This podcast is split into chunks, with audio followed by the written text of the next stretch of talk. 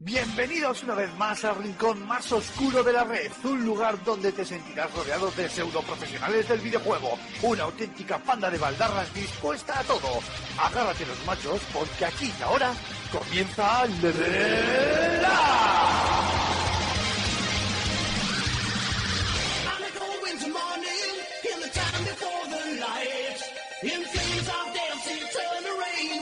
Muy buenas a todas y a todos, bienvenidos una vez más a vuestro podcast de videojuegos favorito, eh, Level Up. Hoy tenemos un programa bastante comedido, vamos a hablar de lo que ha sido la noticia de, la semana y de los juegos del momento, aunque por desgracia no, estamos hablando de Red Dead Redemption 2. Y para ello me acompañan eh, un equipo de ilustres no ignorantes, ilustres únicamente. Parece que estáis últimamente en racha, que siempre estáis ahí. Podéis pegarle un tirón de orejas a, a los jefes, de mi parte. Así que paso directamente a presentarlos. Eh, Rulo, tío, ¿qué tal estás? Muy buenas a todos, aquí de nuevo. Pues muy bien, la verdad que ha sido una semanita productiva y ya tocando el fin de semana casi con unas ganas locas, ¿eh? Pues sí, tío.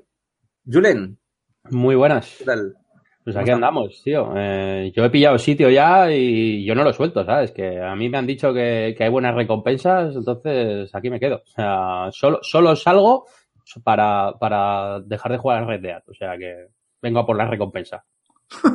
Has pillado sitio y has pillado Switch también, ¿no? Hombre, sí, eso es, sí, sí. Esa es la noticia de la semana, chavales. De hecho, ocupará mmm, tres cuartas partes del programa. Me he pillado una Switch. vale, estupendo. Pues luego, si quieres, nos hablas de, de Pokémon Go. no, porque no, no lo he tocado. Para todo no da, tío. Para todo no da. Los dineros tienen, tienen... Es lo que tiene, no llega para todo. Y tenemos a nuestro corresponsal de a pie, guerrero de la calle, el señor Joarto, que me parece que está por ahí eh, fuera, sin techo, vagando sin rumbo. Sí, sí, yo, yo no sé cómo lo hago, pero aparte de que últimamente estoy en, en los últimos programas, cosa rara en mí, que es mantengo ahí fiel, que es que no sé cómo, cómo ocurre que estoy siempre en la calle, es increíble. Soy, ya digo, el responsable, el, el reportero de guerra, ¿eh? Sí, sí, y además que estás en la calle, en móvil, y se te escucha bien. O sea, que es un avance. Ya, increíble, increíble. Eso sí, si oís pitidos, coches y tal, eh, mea culpa. Yo creo que vamos a tener que empezar a mandarle al Bacete o sí, por ahí. Eh. O sea, sí, a Zaragoza. Ya, ya sí. ha mejorado, ha mejorado eh, la, los, los, accesorios. Yo creo que ya está preparado para salir por ahí al mundo. Sí, sí, sí. Eh, oye, pues no estaría mal como en la temporada pasada hacer alguna entrevista a pie de calle, ¿eh? Joder, qué grande. Oye, Oye sabes, eso, eso Mira, a ver, si, libre... si, si, ves algún grupo por ahí cazando Pokémon, vete a por ellos. Sí, sí, vamos, ni te lo pienses, ¿eh? Venga, voy a, voy a, no, fuera broma, voy a buscar. Si seguro, encuentro... que, seguro, que, seguro que ves algún puber por ahí con el móvil andando a punto de caerse alguna zanja o algo. Buscando Poképaradas, sí. Si supera los 40, mmm, ten cuidado que igual no está buscando Pokémon. Peligro. Peligro. Vale, muy bien, pues antes de empezar con los temas eh, de candente actualidad de hoy en día, voy a, a recuperar una vieja eh, traducción que inició, Arma, que inició Mar y yo perdí, que era la de dar el número de teléfono del programa al principio. El número de teléfono del programa en el que podéis mandarnos vuestros eh, mensajes y vuestros mensajes de audio que reproduciremos eh, aquí y comentaremos. Y es el 635 14 43 66, 635 14 43 66. Y ala, ya lo sabéis. Ir mandando mensajitos que seguro que tenéis pero de eh, amor. comentarios importantes. Mensajitos de amor, ¿eh? De amor. Y esos son de odio, pero que sean bien construidos. Sí, y enfocados a. A, a videojuegos, sí, sí. Efectivamente. A Iba a decir una barbaridad, pero. vale, pues empezamos. empezamos. La risita amagada de Juarto. Empezamos con. El... Es que me he acordado. Perdón, perdón. Ah, ¿te has acordado? Vale, sí. sí Del sí, tema, sí. ¿no? Bueno, no, eso es, eso es. No, no, te preocupes, intentamos no recordarlo mucho para que no se repita. y pasamos al tema eh, importante de actualidad. Queríamos rescatar una noticia que salió a luz la semana pasada, aunque ya había ocurrido cuando nosotros habíamos grabado, por tanto, pues no eh, pudimos comentarla al menos como se debía. Una noticia de calado. De, de calado, de calado videojueguil. Sí, sí, sí. Y es que eh, después de 24 años, 24 ediciones más bien, eh, asistiendo de manera eh, constante, al igual que yo. Media vida, ¿eh? Sí, sí, sí, media vida, totalmente. Eh, Sony no asistirá al E3 de, a la feria Angelina de 2019. No. Chan, chan, chan. Si estuviera Keimar, hubiera pinchado un botón cualquiera random y hubiera sonado algo. Ya, ya te digo, tío. Hemos pasado de pinchar mm, eh, audios eh, así de, de corte guapo, tío, a, a hacer los efectos especiales con Jogarto. Es que En parte de rulos, ¿eh? yo, yo- yo soy como el negro de lo que cambia de policía, ese ese, ese soy yo. Sí. Y policía también. Y también, y también. Pues, parece Me ser que falta la- ser negro y tal. Bueno, parece eso, eso se puede solucionar. Se te, te, te tindamos y fuera ya, corre. No, hay cosas Venga, que no otro colectivo. ¿eh? ofendido, va. Nos pedimos perdón a todos. Bueno, pedimos perdón desde aquí hasta que acabe el podcast a todos los colectivos que hayamos podido ofender y a los que ofenderemos seguro en un futuro. Todas las que- ofensas aquí vertidas no representan a la...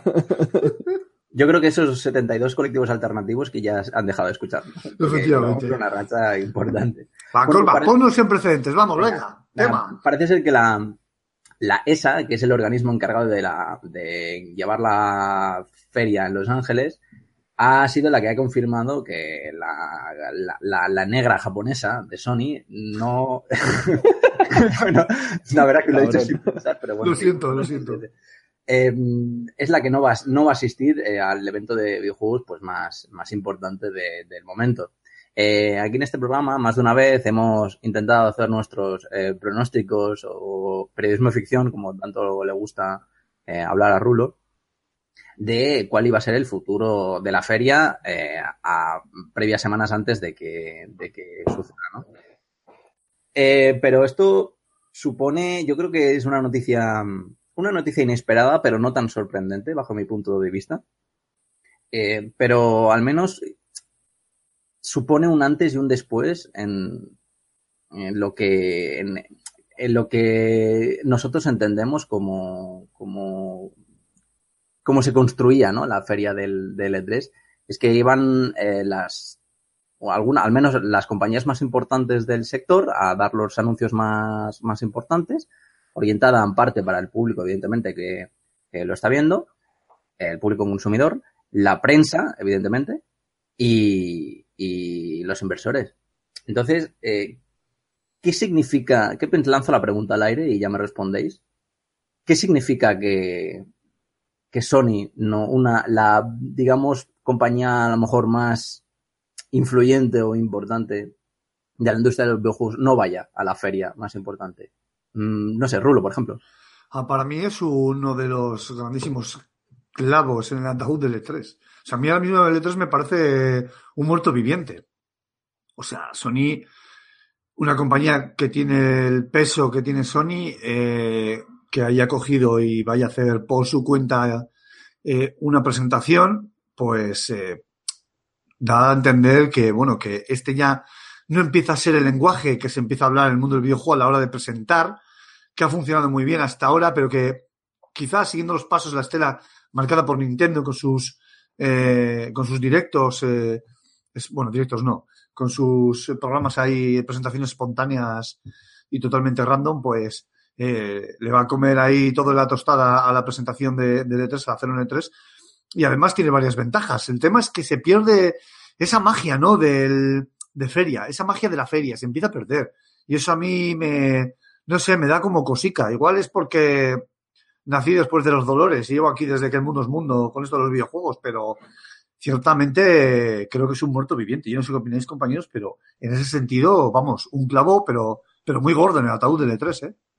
Tranquilo, Rulo, que la, la magia no se pierde. Se han enterado que hay feria en Andalucía en abril y van a hacer el E3 allí. ¡Ole! ¡Ole! Oye, pues mira. Pues nada, voy a pedir una acreditación a Alfonso algo y voy de. No, yo estoy, estoy con Rulo. Eh, aquí, eh, y sigo hilando con lo que siempre dice Rulo, eh, como hacemos periodismo de ficción, esto es algo que ya habíamos planteado otras veces.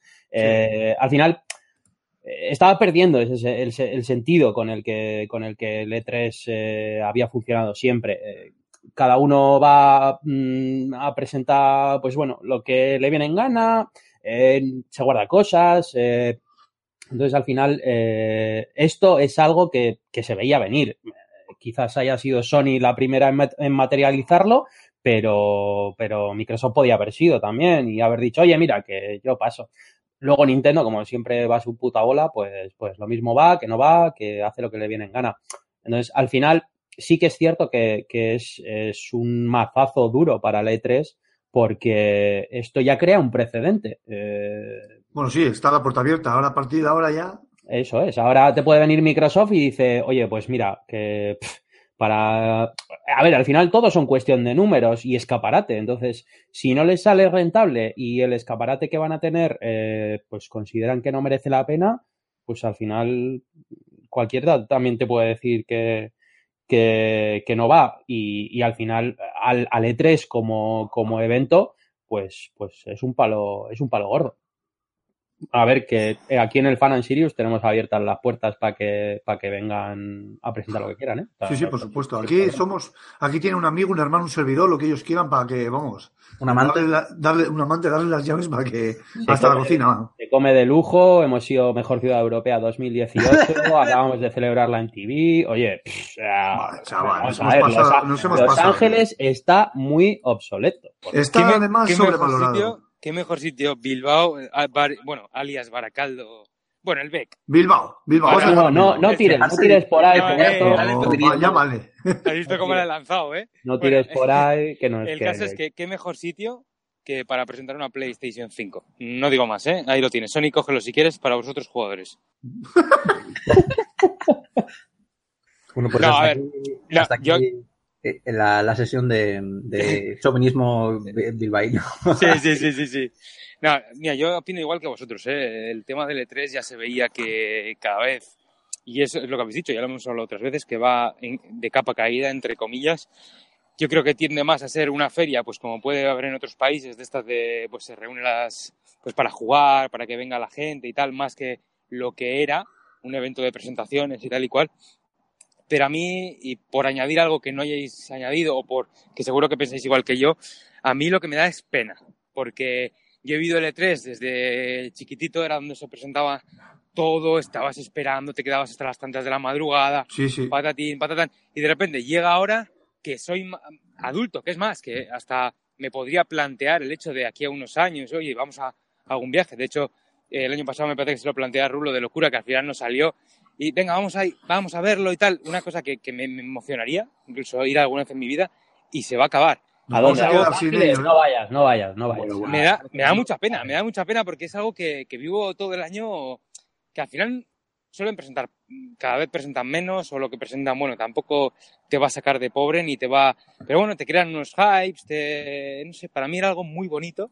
Espectáculo. Que, que, eso es, y era algo que para mí venía, es como si una pequeña parte de la industria el videojuego se acabara. Que no tiene nada que ver, porque luego esto se transforma, se crean otros, otros momentos, otras historias. Pero, hombre, algo se me ha roto, literalmente. Entonces, no sé. Yo he estado en Los Ángeles y no te pierdes nada, jugar, tranquilo. No, no, no estaba en el E3, que conste, ¿vale? Pero, no merece la pena. O sea, el viaje hasta allí para, para ver el E3 descafeinado que, que estaba viendo estos últimos años eh, y encima para lo que es Los Ángeles, no merece la pena. No, o sea, Pero es una bueno. pena, tío, porque siento, o sea, lo que dice Cuarto es cierto, ¿no? O sea, la industria, está, eh, como, como diría el, el, maestro Bob Dylan, tío, los tiempos están cambiando y soplan, soplan años de cambio y no sé qué más decir con cambio, pero, pero efectivamente, el, no, no ríais porque empiezo en bucle y la liamos, que me conozco. Tiempos de cambio. Efectivamente, es una gran serie de Antena 3. Eh, ¿En serio? No. Te lo he dicho, vale. no, no, me despide que la liamos. Vale, esto iba a decir, vale, me centro. Que el de, está cambiando la industria del videojuego. Se empieza a rumorear ya de cambios en las consolas, los relevos generacionales pues, cada vez se están diluyendo más. Eh, ha habido diferentes eh, metamorfosis en el E3, eh, desde las uh, azafatas, por poner un ejemplo, eh, ojo, eh, no quiero ofender a ningún otro colectivo, eh, empezando por las, zapatas y terminando pues por esto, ¿no? Pues que las ferias, las grandes importantes y lo que es el motor fuerte eh, se está escapando de la presentación del escaparate que es el E3, ese gran show donde todo es bombo y platillo. Y el E3 es buen síntoma de todo ello. ¿eh? Me acuerdo perfectamente cuando todo esto resurgía, como el CES, el E3, eh, el Electronic, eh, bueno, todas estas ferias que había, eh, era algo Has dicho que... las mismas. Sí, sí, me he dado cuenta, me he dado cuenta si lo estaba diciendo. El CES, vale. Tokyo Game Show. El Tokyo Game Show, luego el Show Game La- Tokyo, La Gamescom. la Game Show, Frente Jurado Popular de Judea. ¿Tú qué eres más, de John Jackson o de Jack Johnson? Pues eso, que, dos. es- que está cambiando, tío. Y el fiel reflejo de todo esto es, pues eso, el, el E3, tío. ¿no? Al final no deja de ser un escaparate. Y es el escaparate que estamos viendo como al estar cambiando todo, pues se va un poco al carajete. Y da pena. Da pena porque los cuarentones casi como yo, pues tenemos nostalgia, tío. Y de verdad que me quedo con las ganas de ir con Jogarto a correrme una gran bacanal allí en Los Ángeles, tío. Pero A Sí, ver, que sí, es- es que es eso. la- Pero vamos a ver, que el E3 no se ha cancelado, ¿eh? Que podéis ir. El año que viene podéis ir. Lo- solo que no, Pero va, a no estar- es lo mismo. va a estar Sony. no es lo mismo. Es que Es sí, sí, igual, sí, pero, Pero es no que es si lo no, escúchame, si no va Sony, ¿quién va a presentar las exclusivas? Son- las presentará Sony, pero eh, en vez de ser en el E3, será fuera en un streaming. En el No, E2. yo, creo yo que les van a mandar un PDF. En vez de mandar todo el chiringuito, van a mandar a un solo tío con un PDF con las presentaciones de Sony y un vídeo que le dé al play y ya está.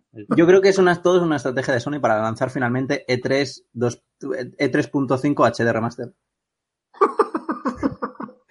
no, a ver, hablando Hostia, en ha sido serio- muy fino, ha sido muy fino ahí, ¿eh? Sí, sí, sí. Hablando en serio, eh, ya que los tres parecéis estar un poco de acuerdo, voy a intentar ser la voz discordante, que también es mi opinión, ¿eh? que no es simplemente por crear juego.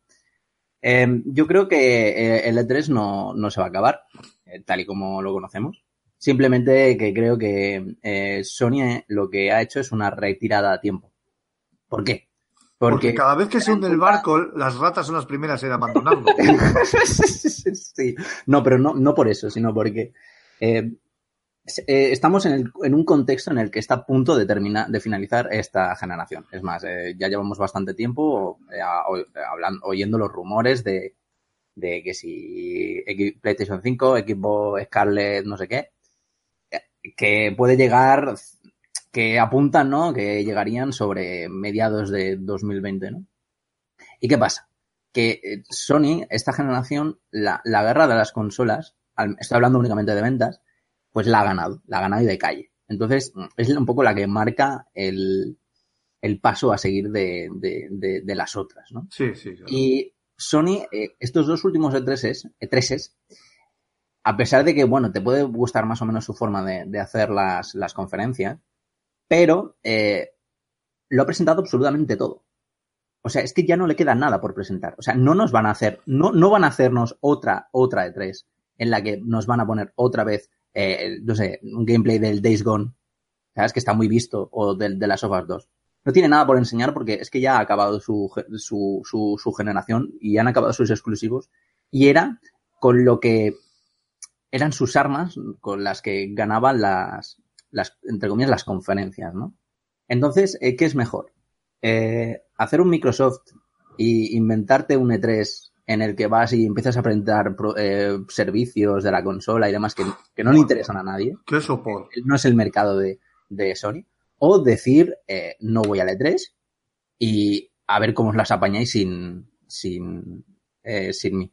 Yo creo que lo que ha hecho es una retirada a tiempo. Cuando sí. ellos tengan que presentar otra consola con 200.000 exclusivas, con The Last of Us 3, con una nueva franquicia, con el nuevo juego de turno o de lo que sea, entonces volverán al E3 y volverán a hacer lo mismo porque les funciona. O sea, les, ha estado funcionando hasta ahora y les puede seguir funcionando en el futuro. Pues fíjate que yo no sé si volverían al E3. Yo creo que evidentemente, a ver, joder, es- está claro que la PlayStation 5 va a ser presentada el año que viene casi con toda probabilidad. Ojo, ¿eh? Pero yo creo que si les funciona muy bien el tema de hacerlo aparte del E3 como lo está haciendo Nintendo, yo creo que van a tirar por esa vía a partir de ahora. Y además es que lo tienen a huevo. Lo- te lo pueden retransmitir directamente en las consolas. Es que tienen la plataforma montada a huevo, tío. Pero para es que, ¿sabes qué pasa, Rulo? Que si tirasen por la vía de, por ejemplo, de Nintendo, con sus Treehouse y sus movidas aparte, ya hubiesen anunciado ellos su propio evento. Y no lo han hecho. Han dicho, no, no vamos a hacer nuestro propio evento aparte. E incluso han cancelado la próxima PlayStation Experience, creo que era. Bueno, tiene un evento de PlayStation que se hace, se hace ahora en, a finales de año y, y no lo han hecho. Es que precisamente no tienen nada que presentar y por eso no van a presentar absolutamente nada. Te digo una cosa, tampoco les hace falta. No, no, o sea, tienen un rebufo pillado, o sea, es que, ¿qué van a sacar? O sea, si han sacado las VR, han sacado la PlayStation Pro, la Pro, no sé, es que lo tienen todo ya. que una portátil. Ojalá. Sí, porque las últimas no, no, no le fue muy bien. Por no sé eso. si vosotros, el resto, a lo que, al hilo de lo que acabo de decir, no sé si opináis que eh, eh, Sony a lo mejor tiene alternativas o le convendría crear un evento eh, propio o si realmente pues estáis de acuerdo o no. Hombre, a ver, yo, yo creo que todos, yo creo que todo suma, evidentemente. La decadencia del E3, unido a lo que tú dices de que tampoco tiene nada que presentar, pues evidentemente todo suma a que alguien cuerdo haya tomado la decisión y haya dicho, oye, mira, eh, que, pa- que- ir pana es tontería. Entonces, eh, y montar su propio sarao, pues al final montar un sarao de ciertas dimensiones, eh, a ver, Sony se lo puede permitir. No, no por cuestión económica, ni mucho menos, sino porque tiene maquinaria suficiente como para anunciar un porrón de cosas que te llenen una, una conferencia de fin de semana tranquilamente. Eh, pero bueno, eh, al final yo creo que esto es la, la primera piedrita y iremos viendo por dónde, por dónde va el tema y, y lo que va haciendo al respecto Microsoft, Nintendo y demás. Y yo creo que de momento va a haber que esperar. Pero bueno, al final. Y, Yo- y sí, y sí lo que hacen es esperar, eh, por ejemplo, claro, nosotros creemos, y bueno, la prensa, todos los rumores dicen que se va a presentar una PlayStation 5 el año que viene. Bien. Y si lo que están haciendo es decir, bueno, nos, nos desbancamos del E3, vemos cuál es la maniobra de Microsoft, si ellos tienen algo, si no tienen nada, si lo presentan, si no, y juegan con el tiempo, puede ser, y hacen un, event- un evento paralelo que siempre se puede convocar eh, cuando quieran. Digo, por decir algo, no sé. Como hace una- Nintendo, ¿no? Como hace Nintendo. Eso es. Entonces ven, ven la maniobra, oye, mira, que estos no han presentado nada, que estos tal, esperamos. Igual nos da tiempo a preparar un mejor hardware, no sé qué. digo yo, que no sé, como, como maniobra de... Al final ellos tienen la batalla ganada, es lo que ha dicho Cormac. Tienen la batalla ganada, ya saben que esta generación la han ganado ellos. Ahora, bueno, vamos a esperar que dé nuestro enemigo la primera, el primer paso. Bueno, y así nos da más tiempo a crear algo mejor. ¿Tú crees que hay alguna generación que no haya ganado Sony? Bueno, en 360, la verdad es que en 360, en Para 360 mí, de PlayStation 3, eh, efectivamente. Microsoft era mm, un rival a tener en, muy a tener en cuenta. De hecho, es una de las grandes expectativas que fue que hizo Microsoft, pues crear eh, esa base y ese pozo de 360 para lo que viniese. Sacaron la Xbox One y Don Matrix ahí al escenario y se acabó la jugada. Además, Sony es se que, empezaron a reír y ala para adelante. además es que Raúl, yo creo que eh, esto es jugada maestra, Sí, sí. porque eh, es primero, eh, demuestras tu po- poderío empresarial, por llamarlo de alguna manera, eh, diciendo, las compañías no son nada sin el E3, y diciendo, no, realmente mm, el E3 no es nada si, si yo no estoy. ¿eh? Si no estoy- si no Me estoy, me acordando de una canción de Amaral, ahora que dices tú lo de... No, por favor. No, no, efectivamente, ya. He debido por hablar de eso aquí. Eh, y, y sí, ya sé qué canción dices. Y además, y además descolocas a tu competencia. O sea, descolocas totalmente lo que, por ejemplo, Nintendo pensaba de ti y lo que va a hacer Microsoft, porque Microsoft se ve ahora mismo sola delante del E3, junto con eh, EA, Ubisoft y Bethesda.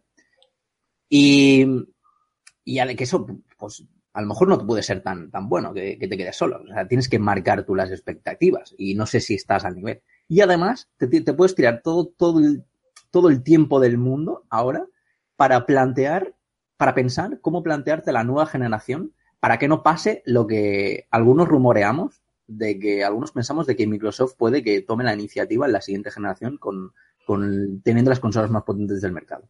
Y no solo eso, sino sacándolas antes y con unos precios más competitivos.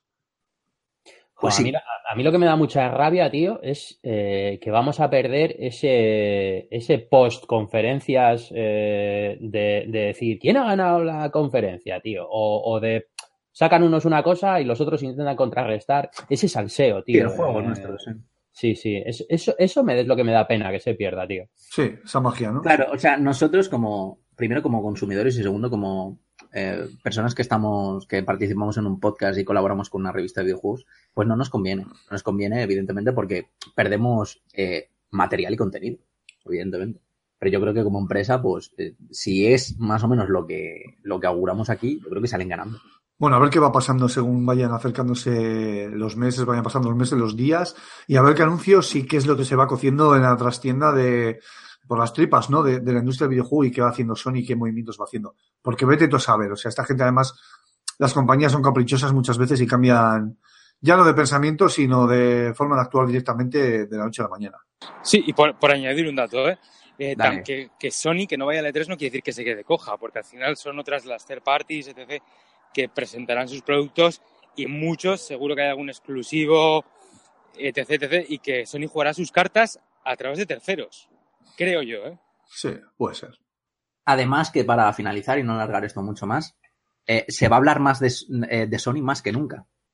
Porque correcto, correcto. que Pues cuando ha salido bien, estas sí. pasadas, estas dos pasadas eh, ediciones del E3 y yo no sé si otra más antes, no me acuerdo, eh, de lo que, lo que me se ha esperado es la conferencia de Sony. Porque en plan de qué va a hacer Sony, qué va a hacer la que es la que nos, nos asegura que nos va, nos asegura el espectáculo porque es la que presenta exclusivos y tal y tal. Y por ejemplo el año pasado se montó la, la, la, la cosa esa extraña que bueno, que fue un poco es verdad, eh, tío. fue un poco fue un poco aburrido de ver desde lejos, pero yo imagino que a la gente que fue allí eh, gustó más, porque bueno, no sé, espectáculos de gratis de música. Eh, pues ahora la gente va a tener, eh, cuando vea el E3, cuando vea la conferencia de Sony, de Sony, perdón, de Microsoft, va a tener en mente, mm, bueno, eh, va, va- a tener en mente la de Sony y decir, bueno, a ver qué tal lo hacen estos eh, sin Sony. Entonces, van a tener, es eso, van a tener que marcar unas expectativas. Bueno, no quiero alargar esto mucho más. Si queréis dar algunas conclusiones sobre, sobre el asunto. No sé. Yo creo que está, no sé, yo creo que está bastante, bastante claro. Es una pena. A mí me gustaba mucho la farándula de y todo lo girado alrededor del E3. Sony eh, se ha apartado, se ha echado a un lado, quizás para dar un golpe de efecto que le ha salido bien, porque todo el mundo está hablando de ello. Yo creo que le ha salido bien. Y veremos qué va pasando con el paso del tiempo. A mí ahora la que me intriga es, que lo habéis mencionado antes, no sé si ha sido Gambo, eh, Microsoft. Creo que eh, ha dicho Gambo que Microsoft se queda más sola que la una. Entonces, ahora van a estar los ojos puestos en ella de una manera o de otra. A ver qué pasa. Julen Joardo. Sí, yo, a ver, eh, es que est- estamos todos bastante de acuerdo y ya, ya hemos tratado todo el tema. Eh, sin más, eh, sí que es cierto que, que ahora eh, es, es estar a la expectativa y la pelota, pues, eh, esto es como, como cuando se habla del Barça y del Madrid. Pues aquí es lo mismo. Eh, ahora la pelota está en el tejado de Microsoft. Eh, entonces, eh, se va a mirar con lupa todos los movimientos que van a hacer tanto la una como la otra. El primer paso lo ha dado, lo ha dado Sony pues ahora a ver qué plantea Microsoft. Porque evidentemente si Microsoft eh, opta por lo mismo, yo para mí sí que el E3 se va a tomar por culo. ¿eh? Del tirón. Pues nada, se acabaron las sesiones a las 3 de la mañana viendo. Ya. Mi, mi, mi estado de somnolencia te lo agradecería, ¿eh? la verdad, o sea, no te creas. Yo la verdad que nada más que añadir. Al final hemos comentado todo y, a ver, a ver qué nos depara.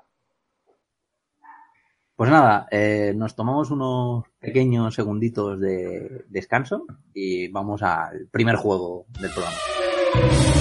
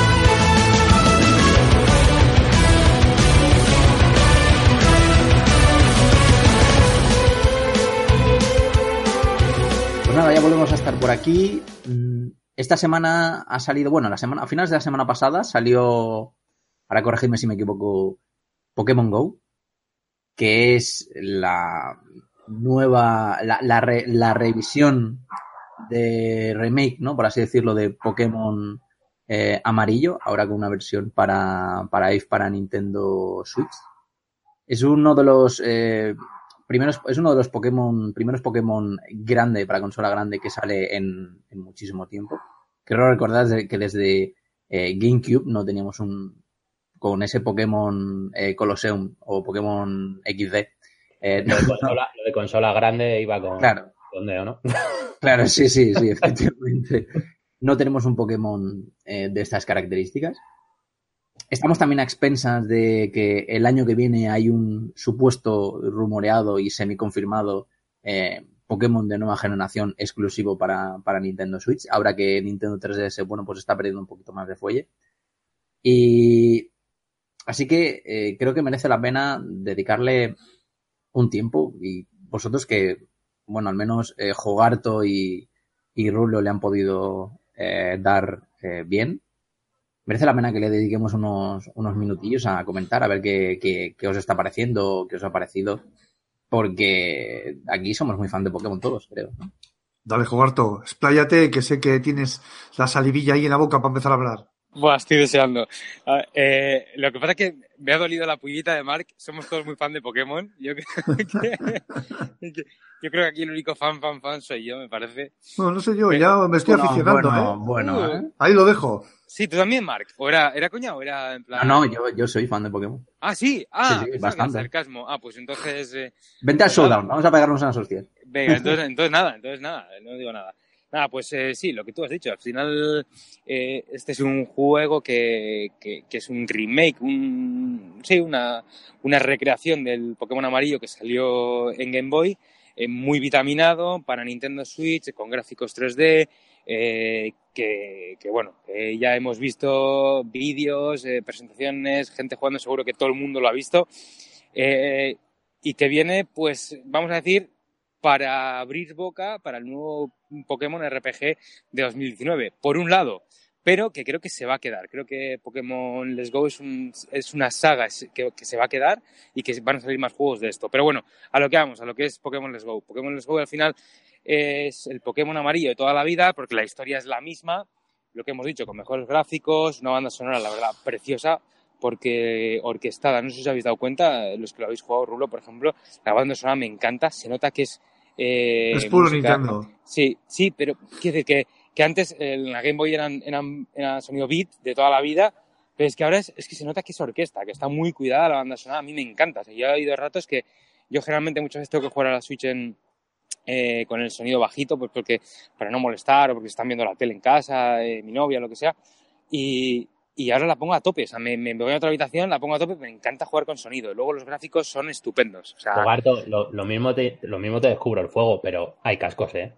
sí, joder, sí. O sea, pero, pero me, quiero decir, me gusta, me gusta todo volumen, ¿sabes? O sea, me gusta ponerla ahí, no sé, es que suena suena súper bien.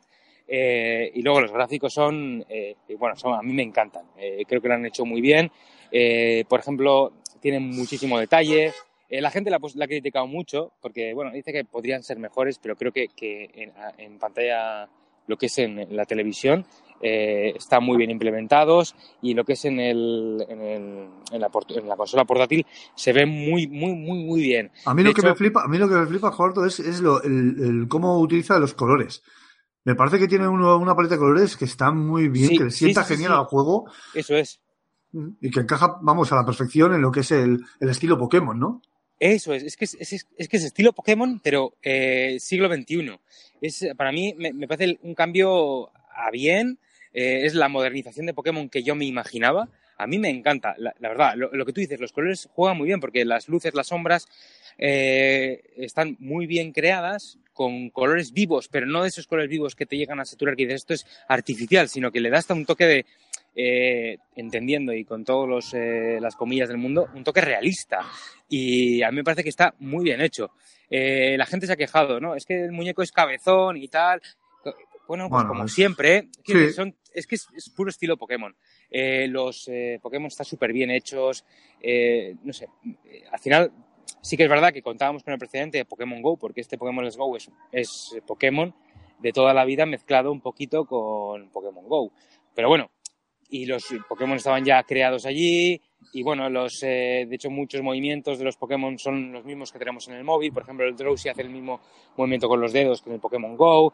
Eh, es muy parecido, ¿no? Pero, pero al final se ve muy bien. Y hay una cosa que sí que es verdad que he notado en jugando en portátil que a mí eh, sí que he notado la caída de frames. A mí. Sí, ha habido. Yo Me- he- a mí me ha no, he notado, sí. no he notado, ¿eh?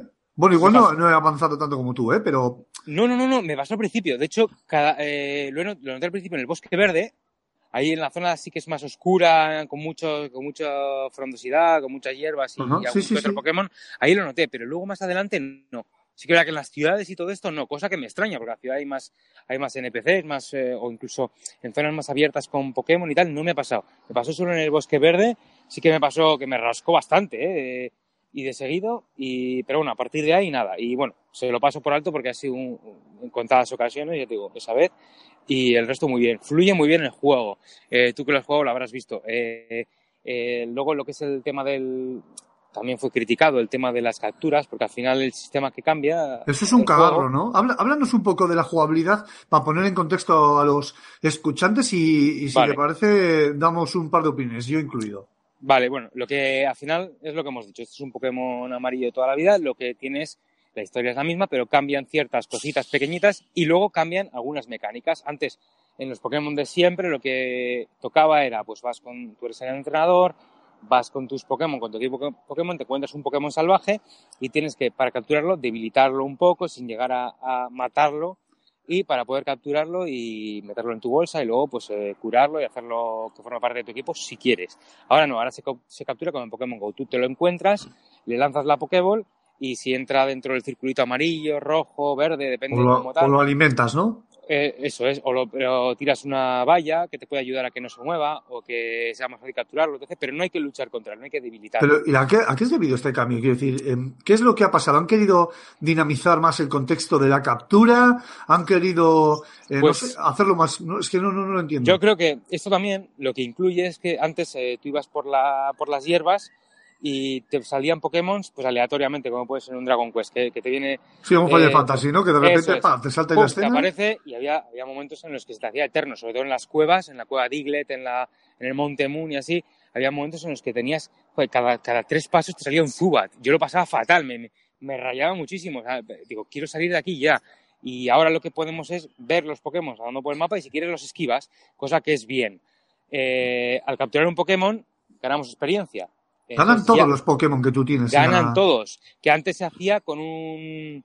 Quiero decir, antes solo te ganas experiencia el que luchaba. Y para que ganase todo el equipo tenías que equipar un objeto que te daban a mitad de juego, más o El menos. repartidor de experiencia, ¿no? Eso, es repartir experiencia y tal. Entonces ya te daba todo el equipo, pero aún así, eh, bueno, no era equitativo el reparto, etc, etc. Entonces yo lo que creo que han hecho con esto, aparte de, de evitar eso de que, joder, cada, cada dos fuertes tengas que encontrarte con un Pokémon, se te haga tedioso eh, y puedas esquivarlos y elegir tú si quieres ganar experiencia, capturar o no, eh, creo que lo que han querido hacer es casualizar y, y quiero eh, coger con muchas pinzas esta palabra, pero vamos a, voy a cambiarla. Quiero- creo que lo que han querido es hacerlo más accesible para aquellos jugadores que no son tan fan de la saga Pokémon, quizás no conozcan los juegos antiguos, podemos hablar de jugadores más jóvenes, por ejemplo, o para aquellos jugadores de Pokémon Go, que están acostumbrados a este sistema de juego, que al final Pokémon Go tiene muchísimos jugadores. Sí que pegó un bajón en su día, a mitad de... eh, cuando salió fue, fue muy, jugado, luego bajó y ahora ha vuelto a subir. Yo creo que lo que quieren es atraer a ese tipo de jugadores que están más acostumbrados a este si- sistema de captura y no hacerlo muy pesado para ellos. Porque considero que el, el Pokémon RPG de 2019 tendrá el sistema habitual. Espero que sí con esto de poder esquivar a los Pokémon y tal, pero creo que tendrá el sistema habitual de debilitar. Creo, imagino y espero. Pero bueno, tampoco veo. Al principio esto me, me resultó un poco. me chirriaba un poquito, ¿eh? pero luego una vez que vas jugando, sí que es verdad que, que mm, te dinamiza un poquito más el juego, avanzas más rápido. Jo, pero es que Yo- el control, el control, perdona, el control es garrafal. O sea, a mí me parece, eh, de verdad, un ejemplo de, de- de, cómo hacer mal un control. O sea, no, no, no detecta bien el Joy-Con. O sea, quiero decir, o eres preciso a la hora de lanzar, o como se te empieza a escolar el, el Pokémon de las narices, darle con las bolitas eh, es un poco tedioso. Por no hablar de tener que manejar ya al jugador, al protagonista, simplemente con, con un Joy-Con, con una mano. Se hace hasta raro. Raro- me parece muy raro que no hayan implementado un control clásico cuando si te llevas la consola de modo portátil sí está el control clásico. Por lo menos déjame elegir, ¿no? ¿Qué control quiero? ¿Qué, Sí, de hecho estoy contigo, porque yo cuando, cuando lo puse por primera vez lo quise poner en modo pantalla completa en la televisión y lo puse, lo primero que hice fue poner los mandos en el perrito. Inicio y me dice, no, no, no, no hay tu tía, coge un mando solo o ponte en la portátil. Y digo, a ver, a ver, bueno, voy a probar. Probé con un solo mando, eh, con, el, con un solo Joy-Con y lo que tú dices, un control pésimo. Eh, al final acabé con las dos manos manejando el mando, con un solo Joy-Con, con una mano arriba, otra abajo y tal. Y, sí, sí, una cosa, vamos. Y luego para lanzar la, eh, la Pokéball, vamos, eh, una cosa. no- no- lo lanzas y, y- y se va la Pokémon eh, a tomar No, por saco. Como que no Eh, detecta bien, ¿no? Eso es, y luego no es intuitivo, no es que lances como si fuese una Pokéball, es que tienes que moverlo por así porque si no se te va para un lado. Bueno, yo de hecho te voy a decir, jugué esa vez y luego el resto lo he jugado en modo portátil. Y, y en el modo portátil está súper bien, porque el control es mucho más fácil.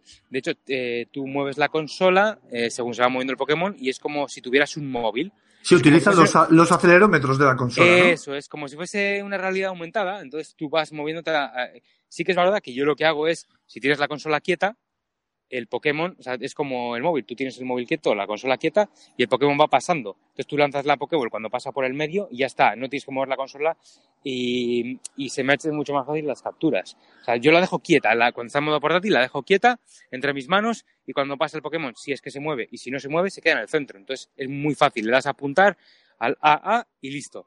No tienes que hacer nada más, no tienes que moverlo. Entonces es mucho más fácil. Vale. Pero, pero sí que es verdad que, que, que no he vuelto a jugar ni quiero volver a jugar en modo pantalla completa solo por eso, ¿eh? Ya se hace, por muy- eso. se hace muy tedioso. Igual en un futuro podrían o pudieran implementar eso, el... Yo, qué menos que el mando del perrito, qué menos. Ya, es que el control del Pro se hace, o sea, no sé, yo jugaría, jugaría mejor. Eso es. Y luego, hombre, a ver, di que es verdad que este juego, por ejemplo, yo cuando tam- también no quiero volver al modo televisión, porque cuando más lo disfruto es teniendo la, la Nintendo Switch entre mis manos, jugando como, como hace 20 años o más, porque no, 22 años más o menos han tenido que pasar, eh, jugando como hace 22 años o, o por ahí, como cuando era un crío, con mi Game Boy entre, entre las manos, con las dos manos jugando, moviendo y tal. Yo eso es lo que disfruto. Entonces también eh, no me hace falta el otro control y, por ejemplo, yo no soy, no he sido de los que se ha comprado la Pokéball porque no me hace falta. Quiero jugar como recordando a- al niño que era antes, ¿no? Y de hecho, eh, a partir de aquí quiero también decir que este, este Pokémon está tan bien recreado, en mi opinión, que lo que hace es eso. eh, es una oda a los que en su día pudimos eh, disfrutarlo y ahora volvemos. O sea, te está diciendo, hola, mira, eh, han pasado 22 años, pero tú sigues siendo el mismo niño con este juego, te vas a sentir igual. Yo era el miedo que tenía a cogerlo y no sentirme así. Y ha sido cogerlo y he dicho, ostras, qué, qué sensación más bonita, ¿no? Y, y creo que también es bueno porque la gente que no pudo disfrutarlo en su momento, ya sea por edad o porque eh, no pudo, sin más, o por gente joven, creo que va a sentir esa sensación que yo sentí en su día y que he vuelto a recrear. Y, creo que esto lo ha conseguido muy bien Pokémon Let's Go, eh, pese a los cambios y pese a estas, eh, problemillas, creo que está muy bien conseguido. Sí que es verdad que me gustaría que cambiaran esto de la mecánica. Y como, Eh, y como recreación de aquellos Pokémon ahora en Switch, o sea, tal cual, o sea, la recreación pixel pixel, o sea, Game Freak, que creo que son los que están detrás, ¿qué, qué tal han llevado a cabo? ¿Se han dejado algo? ¿No se han dejado nada? ¿Hay algo en concreto que tú veas que le hayan remozado y hecho de otra manera? Porque sé que el- las traducciones las han retocado para que no suenen tan eh, arcaicas, no tan retrógradas. Es Igual verdad. por- porque había Sí, alguna que, que Sí. bueno, los tiempos eran otros, tal, y que los han cambiado. Yo vi, Entonces, a- vi una imagen compartida en, en Twitter de, de un, un personaje que es un abuelete que está mirando por la ventana de un gimnasio y que creo que es el gimnasio de Ciudad Zafrán, si mal no recuerdo, que dice, no me acuerdo, ¿eh? que dice eh, que en la versión antigua el viejo decía, eh, jeje, me encanta este gimnasio que está lleno de chicas. Y ahora, y ahora dice el mismo abuelete, dice, jeje, me, enca- me encanta este gimnasio porque está lleno de, de- de gente joven y prometedora. O sea, que hay cosillas que sí que para que no... pues está bien, es un detalle importante que han tenido, bueno, no, por una esa puesta al día. Está bien, eso, eso me gusta ese detallito.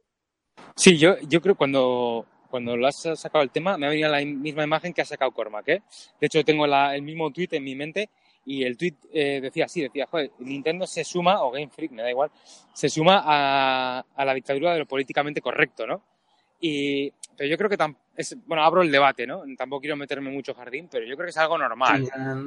es algo normal, al final es un juego, tampoco quiero sacarle cantares, ¿no? Es, es algo que yo también habría hecho, o sea, ¿por qué voy a meter una frase literal como fue entonces para buscarme un problema cuando con una frase la cambio un poquito y, ya está, y no me meto en, en jardines, esto es una bobada, es un comentario que, que, está fuera de lugar, porque se puede llegar a entender como algo normal, es una tontería, pero como, como el mundo está como está, eh, yo casi que lo veo acertado, es lo que tú dices.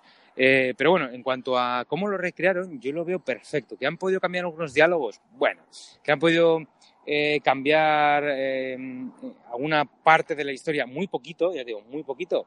Bueno. Que, que te dan la Pokédex y no es como antes. Bueno, son pequeños cambios que yo creo que lo que hacen es modernizar el juego, que entran dentro de lo natural de, de un bueno de una, de una remasterización o de un remake o como queramos llamarlo eh, y que no afectan a, a, ese sentimiento por ejemplo yo veo los Pokémon y los veo como como entonces yo veo al profesor Oak y, y cuando entré ahí al, al, laboratorio me sentí como entonces o sea no, no hay nada que me diga joder esto es otro juego, esto no es lo que era. O sea, yo no me he sentido así. También creo que esto es muy subjetivo eh, y, y, creo que ninguno de los que hemos vivido Pokémon como lo he vivido yo, eh, de crecer con él, eh, vamos a poder valorar esto objetivamente, ya sea para bien o para mal. Eh, yo en mi caso es para bien. O sea, creo que los cambios son los acertados. Eh, creo que si se hubiera cambiado la historia, eh, hubiera tenido todavía más críticas. Si se hubiera mantenido a rajatabla, hubiera tenido también críticas. Entonces, yo creo que está en el punto perfecto. Eh, los Pokémon están súper bien recreados. Eh, eh, el tema de que puedas sacar a un Pokémon, otro, montarte encima de él, ya no hay bici, ahora tienes que montarte, puedes montarte en un Pokémon que te lleve. Eh, oye, ¿eso cómo se hace? Nunca, no lo he conseguido, tío. ¿Eso cómo se Eso, hace? Tienes que tener eh, el Pokémon que te pueda llevar. Por ejemplo, y no sé si has estado en Ciudad. Eh, creo que es Ciudad Carmín, puede ser. Estoy la ahora. De, la del SSAN. Estoy ahora. Bueno, pues hay un hombre, por ejemplo, digo porque es el que creo que el, el Pokémon más accesible que puedes tener que te lleve. Bueno, tú en la ciudad, eh, bueno, hay donde está el, el, de las bicis, por ejemplo, ese antes te daba una bici. Te llevabas un ticket y te, te daba una bici y tal, y podías ir corriendo con la bici. En algunos juegos, pues eh, tienes la de velocidad y la acrobática, pero bueno, en el normal tenías una sola bici. Ahora no hay bici. Entonces tú vas, coges un Pokémon, es lo que te he dicho. En Ciudad Carmín, por ejemplo, hay un chico que te pregunta, eh, ¿qué te gusta más, Growlite o Meowth? No sé si has hablado con él. No. Bueno, pues habla con él y tú le dices, bueno, pues el que quieras, ¿no? Yo, le, por ejemplo, le he dicho, si, ya sé que es un pequeño spoiler, pero bueno, yo le he dicho Growlite y me ha dicho, ah, qué, qué guay, ¿cuántos has capturado? Tal, si has capturado más de cinco, eh, pues te, te voy a dar un regalo y no sé qué. Y casualidad, yo pues he intentado hacer esta mañana, o bueno, esta mañana no, ya el otro día, lo de la racha de los Growlite, que me ha salido mal. Y pues había capturado más de 5. Entonces me ha dado un regalo y me ha dado un Persian, que es la evolución de Meowth. Y me he podido montar al Persian. ¿Qué, ¿Qué, es lo que haces? Vas a la bolsa del objeto, lo equipas, eh, creo que hay que tenerlo en tu equipo, al Persian, lo pones en tu equipo y le das sacar de la Pokéball.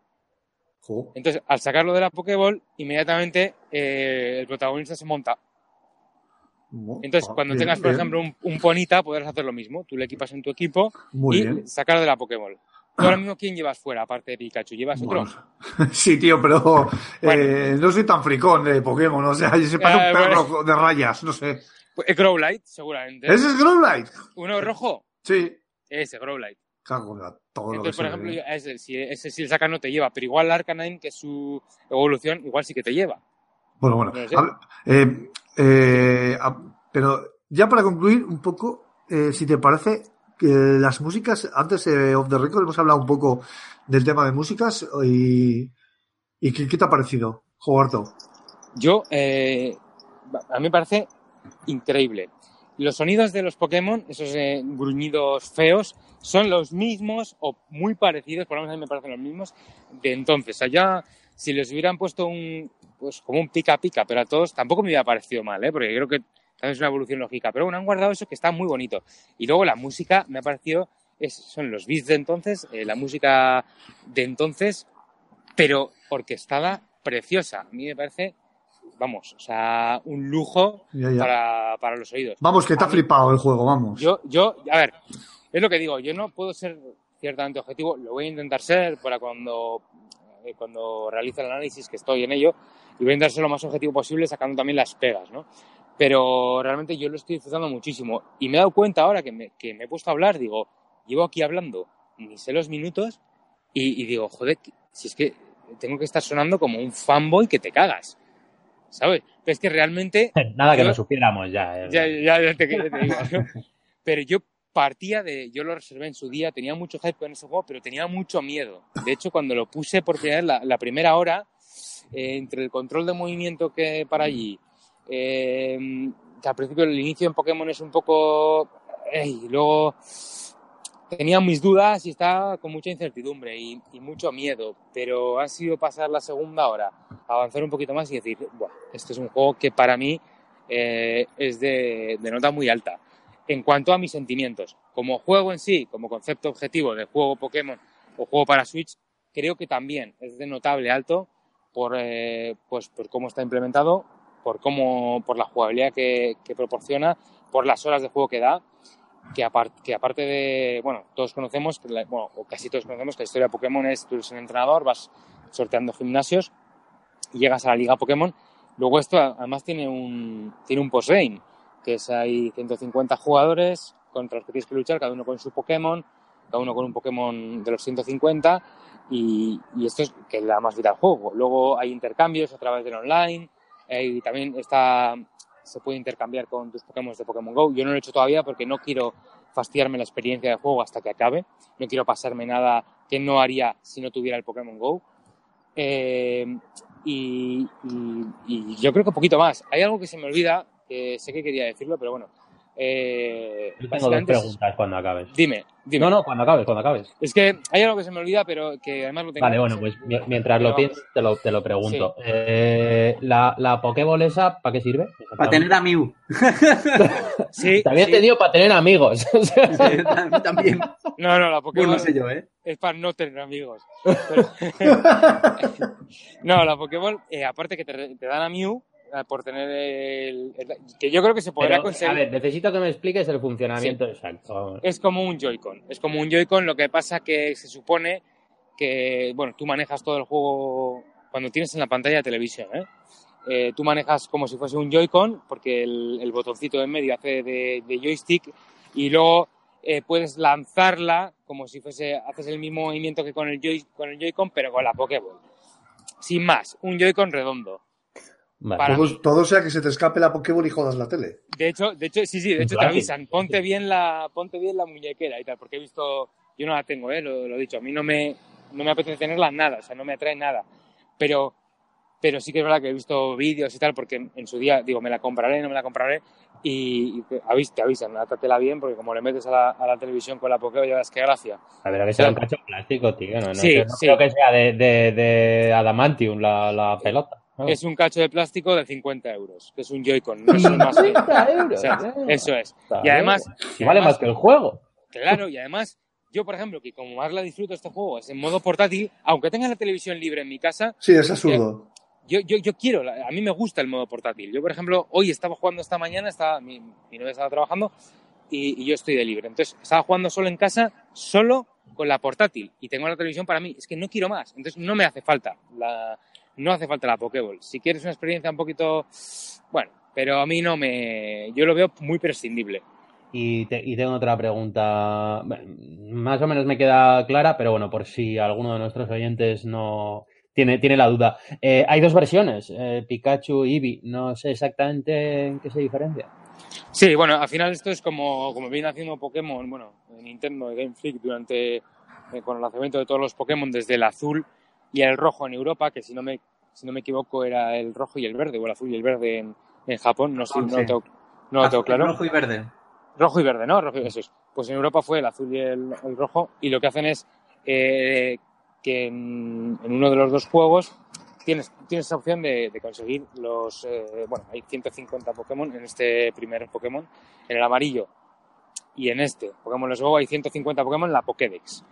Eh, es, decir, existen 150 Pokémon. Tú puedes atraparlos o deberías, como entrenador, querer buscarlos todos. Pues bueno, en el Libby te dan la opción de atrapar 130 y pico y en el otro otros 130 y pico. ¿Cómo?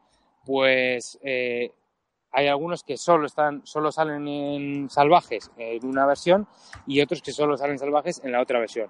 De esta manera te estás obligado a que eh, tener que intercambiar con un jugador que tenga la otra versión o eh, comprarte las dos versiones para intercambiártelos y tal y tener los 150. Es una ¿Puedes manera de... ¿Puedes tener los dos juegos y hacer tu, eh, tu propio intercambio?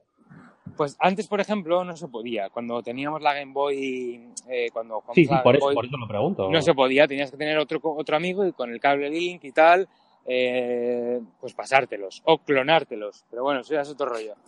Y, y ahora, eh, en teoría, como tienes el Pokémon Go y puedes conectarlo con tu móvil, pues no te haría falta ni tener eh, a un amigo con otra versión. Y ahora, como está el tema de que no sé si, no sé si en este juego se utiliza, porque yo no tengo el banco Pokémon ese. Hay un banco Pokémon que, que tú pagas X cantidad al año, me parece que es, y con todas las versiones que han salido de Pokémon en 3DS, etc, etc, tú tienes ahí tus Pokémon como almacenados, como un iCloud, iPokémon, ¿sabes?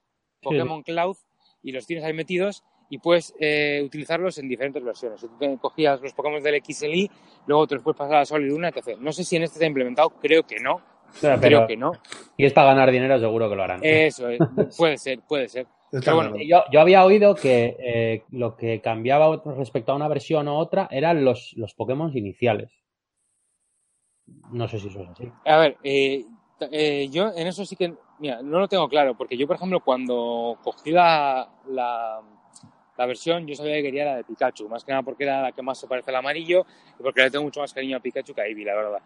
Entonces, pero yo a la hora de ir al profesor Oak, sí que es verdad que tiene allí las tres Pokéball, cuando tú eliges el Pokémon, el Pokémon inicial, tiene allí las tres Pokéball, tiene tres, y yo fui directa a la que era Pikachu. Entonces no sé si hubiera tenido opción de coger a Eevee, y tampoco he investigado a ver si es posible. Lo investigaré para el análisis, pero yo creo, eh, y, corrígeme, que alguien me corrija si me equivoco, que en las dos versiones puedes coger los dos iniciales, pero no estoy seguro, ¿eh? No estoy seguro. Yo en una noticia leí que podías coger los dos. eh, Yo- Yo creo que sí, porque las dos Pokéball están. La verdad que yo, la verdad que fui directo, fui a piñón fijo por la de Pikachu y no me fijé. Hombre, Eh, comprarte la edición Pikachu y coger a eh, Eevee sería como... Eso es. Pero bueno, a lo, mejor, a lo mejor es por los Pokémon iniciales, ¿eh? No sé, eh, yo no sé si lo he leído o... es que o yo ahí, ya digo, no. no lo tengo, no lo tengo claro porque eh, no he investigado, investigaré para análisis, eh, repito, pero, pero vamos, fui a piñón fijo. Eh, lo que sí te puedo decir es que, a ver, que yo suelo hacer pruebas porque lo que hago es grabar antes cuando hay una decisión en el Pokémon, que las decisiones son eh, poco más que, que, vamos, que anecdóticas, pero bueno, igual eh, te dice, bueno, si te enfrent- si me dices, eh, me das, me intercambias un Pokémon y tal, te, hay algunos NPCs que te piden intercambiar, pues, pues yo grabo antes, guardo la partida, luego hacer el intercambio y si me interesa, si no, si no, pues digo, bueno, no me interesa, no se lo cambio. Pues no lo hice para la hora de elegir el Pokémon inicial y tenía que haberlo mirado. Pero vamos, yo estoy casi seguro que puedes elegir cualquiera de los dos, ¿eh? Ok, ok. Bien. Y no sé si, a ver, eh, en tu lo que has jugado, alguna cosa que se me olvida o que te haya gustado, que... No, no, yo me he, encontrado con un juego muy sencillo en cuanto a historia. Para mí, quiero decir, sin más, te ponen ahí en el mundo del Pokémon, te sueltan con el mero hecho de que tengas que correrte la juerga y la aventura de tu vida con los Pokémon. Eh, me he encontrado un juego bastante adictivo, un juego en el que engancha bastante el tema del rollo, lo que es cazar Pokémon, coleccionarlos, gestionar tu equipo, gestionar tus ataques. En ese sentido, la magia de Nintendo sale a relucir. Y sí que es verdad que se le notan un poco las costurillas de que es un remake de un juego antiguo en cuanto a eso, ¿no? En cuanto a la propia historia. Que antes como que era todo mucho más directo, que no había, que no había, que no tenías que pegar rodeos de ningún tipo, ni nada, los PNJs apenas aportaban mucho, salvo que si fuese un juego en plan tocho. Y, y no sé, me, me está gustando bastante, cosa que me está sorprendiendo porque de verdad que para mí, y soy un profano en esto, pero bueno, ya puedo decir que soy, que me han desvirgado, eh, que Pikachu me ha desvirgado porque Uf, muy Era- turbio, ¿eh? Muy turbio. era, eh, sí, os he creado una imagen bastante jodida. Ahora vais a vomitar todos al baño. Eh, eso, que nunca había probado un Pokémon eh, de una forma tan intensa y duradera como, como este Let's Go, eh, Pikachu en mi caso también. Y joder, me, me está gustando mucho. Bien, bien por Nintendo. Eso es de ser muy mal Nintendo, ¿eh, Rulo? Buah, tío, es que, ¿sabes qué pasa? Que soy, un- soy un viejo, si ya lo dice la gente. Soy un viejo joven, no, no, no puede ser. Pero bueno, ya, ya le he dado, ya le he dado ahí, ya puedo hablar, ya puedo decir eh, bien dicho. Es Yo que, pregun- sí. perdón, no, no, iba a decir que al final es lo que yo creo que se ha intentado también con este Pokémon. Es que aquellas personas que no lo jugaron que incluso ven- lo ven reacio porque no han vivido, al final es normal, no has vivido con ello. Eh, y hay sagas que no te entran porque, porque, porque no, porque no has tocado. Entonces yo creo que lo han hecho muy bien para que la gente pueda entrar. Sí, y conmigo lo han conseguido. Pero bueno, eh, Rulo, tú, a, a ti se te convence muy fácil. Es, es- es verdad que, es verdad que no tengo criterio. No es que no tengas criterio, no tienes filtro. Que es diferente. Eh, joder, qué grande. Mira, Todavía, siempre- todavía, todavía recuerdo la del Overwatch. Qué eh, buena. o sea, te compraste el Overwatch, o sea, por, porque oíste dos minutos hablar del Overwatch. Ya, ya me lo he comprado. Bueno, que quería saber qué era, tío. Ahora ya está, ya está. Yo quería hacerte una última pregunta para no alargar esto mucho más, porque el Sí. análisis ha quedado intenso. Es que a, a los que nos gusta Pokémon, pero sobre todo el aspecto eh, competitivo, ¿sabes? El de buldearnos, eh, nuestro equipo perfecto, el mirar el tema de EPS, IPS, el eh, equipar objetos y este tipo de cosas. Yo he escuchado, tengo entendido que, que en- este Pokémon mal, ¿no? Bueno, mal, regular. Sí, a ver, yo creo que este Pokémon sí que puede tener un aspecto competitivo porque al final es bobada. Tú crías tu Pokémon, le subes de nivel, le puedes aumentar poderes con los caramelos, con las velocidades y tal, con los, los ataque X, velocidad X, etc. Pero es lo que tú dices, no hay objetos, eh, no hay tantos objetos como en otros Pokémon anteriores. eh, no se tiene tanto en cuenta, sí que se tiene en cuenta eh, las características del Pokémon, las capacidades, ataque, defensa, velocidad, pero no es algo, yo creo que se busque en este Pokémon, no es algo relevante a la hora de, de continuar la- lo que es la aventura, porque eh, creo que no va enfocado por ahí. Creo que sí que el siguiente Pokémon, el RPG de 2019, irá por ahí, eh, más un estilo Soluna, XI, pero este creo que lo que se intenta es revivir una historia, revivir unas sensaciones y no tanto eh, enfocarlo al mundo competitivo. Y creo que lo han sacrificado porque ya te digo, puede que de algo competitivo, puede ser, pero no lo veo relevante. Es lo que tú dices, está como. mm, faltan cosas, ¿no? Es como que después de lo que hemos vivido, de, de complicarlo todo tanto, de hacerlo tan estratégico, a simplificarlo tanto es como que chirría. ¿Cómo voy a competir con esto? Es, es un poco eh, flojo, ¿no? Pero creo que, lo han sacrificado a propósito para dar una experiencia más acorde a lo que era en el pasado y más acorde a lo que es un juego en, solo, un juego individual, un juego de, revivir, de recrear y de, de sentirte, va a sonar muy utópico, ¿no? Pero sentirte entrenador Pokémon. Hombre, yo decir que no he jugado, pero he visto bastantes gameplays y demás, y, y- y el verte un Chansey así regordito y rosa dando vueltecitas por, por la hierba, a mí me flipó. ¿eh? ¡Buah, qué brutal! Qué es que me encanta. me encanta. Y de repente, es que tiene detallitos, por ejemplo, eh, tú ves un Pidgey salvaje y sí que es verdad que hay Pokémon que tú les vas a aparecer entre las hojas y cuando el Pokémon ya desaparece, o bien desaparece de pantalla, ya no lo vuelves a ver, o bien eh, hace pop y desaparece, ya no le como- que se ha escondido entre las hierbas. Pero por ejemplo, un Pidgey, que está súper bien hecho, por cierto, eh, cuando se va, sale volando hacia arriba y desaparece de la pantalla. O sea, me parecen detalles eh, brutales. O sea, y es lo que tú dices, ves un Chansey súper bien hecho, un Diglett que de repente aparece pop de la tierra. Y, o sea, tiene, tiene cositas que, que, a ver, a mí, a mí me, me fascinan. O sea, Hostia, es que me estoy enterando de todo lo que estáis hablando, tío, y me estoy preocupando. Cuando te un a hablar de, ataque, ataque por stab eh, con Oh, Flash mío. y... Ya vale, ya vale, por Dios. Pero sí que es verdad que yo, por ejemplo, agradezco que no tenga tantos, eh, que si las pulseras, que si los objetos y tal. Porque en Sol y Luna y en XE, bueno, sobre todo en Sol y Luna, bueno, en XEI también, eh, Sí, ya sí, con sí. las, con las mega evoluciones, con todo esto, que si, que si el Greninja, el otro, que se aliaban con... Bueno, unas mezclas ahí tan raras que a mí me, para mí perdió la esencia de lo que era el Pokémon eh, de mi infancia. Entonces, sí que es verdad que yo he jugado todos los Pokémon, pero he disfrutado, estoy disfrutando más este que las últimas, eh, que los últimos lanzamientos, que el XI y que el Sol y Luna, ¿eh? Bueno, el Ultrasol y el Ultrasol ni lo menciono porque es lo mismo, ¿no? Pero, pero quiero decir que estoy disfrutando más, estoy disfrutando más esto porque es más lo que yo recordaba. Y a mí tanta... Es que ya en las últimas generaciones de Pokémon me recordaban ya, era una mezcla entre Pokémon, Digimon, una cosa extrañísima.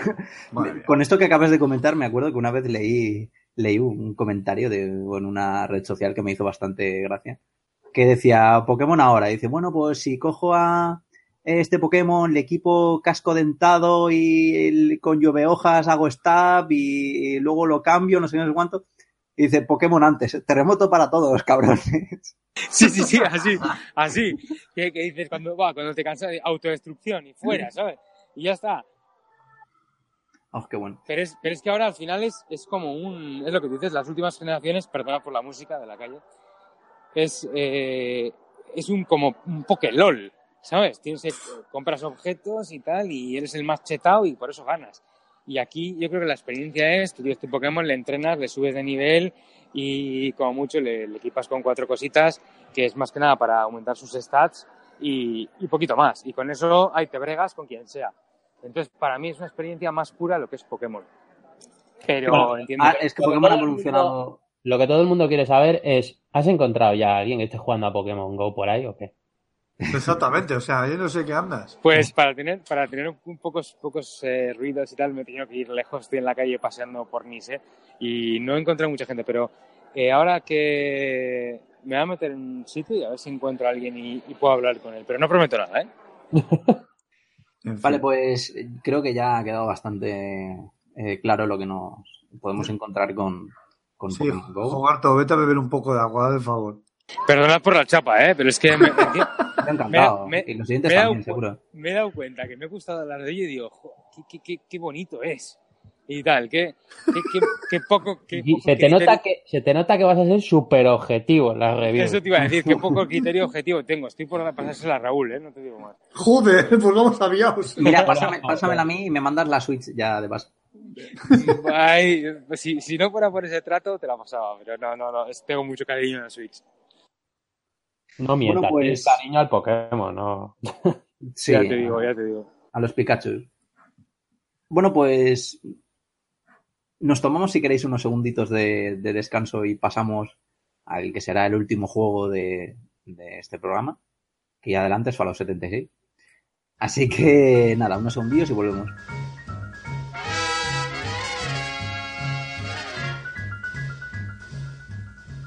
Morning, a missionary advertised with neon sign. He tells the native population that civilization is fine. And three educated savages holler from a bamboo tree. That civilization is a thing for me to see. So bongo, bongo, bongo, I don't wanna leave the Congo. Oh, no, no, no, no, no. Bingo, bango, bungle, I'm so happy in the jungle I refuse to go. Don't want no bright lights, false teeth, doorbells, landlords, I make it clear. That no matter how they coax him, I'll stay right here. I look through a magazine the missionary's wife concealed. Magazine? What happens? I see how people who are civilized bung you with automobiles. You know you can get hurt that way, Daniel? At the movies they have got to pay many coconuts to see. What do they see, Donnie? Uncivilized pictures that the newsreel takes of me. So, bongo, bongo, bongo, he don't wanna leave the Congo, no, no, no, no, no. Pues nada, ya estamos por aquí. Voy a hablar de Fallout 76 un poquito. Aunque me parece que a mí que ahora me voy a quedar solo porque soy el único que lo he jugado de esta de esta de esa mesa de tertuliano. Efectivamente. Efectivamente. Háblanos del juego y del postjuego. ¿No? Porque el juego puede pesar X, pero el parche Y que han parche sacado ya, es, Hostia, madre mía. es el posjuego. Mira, mira, mucho se reía de, del Dakar, ¿eh? Y son 40 gigas de, de parche día 1. Ahí tienes, toma. Claro, por eso Yo- se llama Fallout 76. Tengo, te- 76 gigas de parche.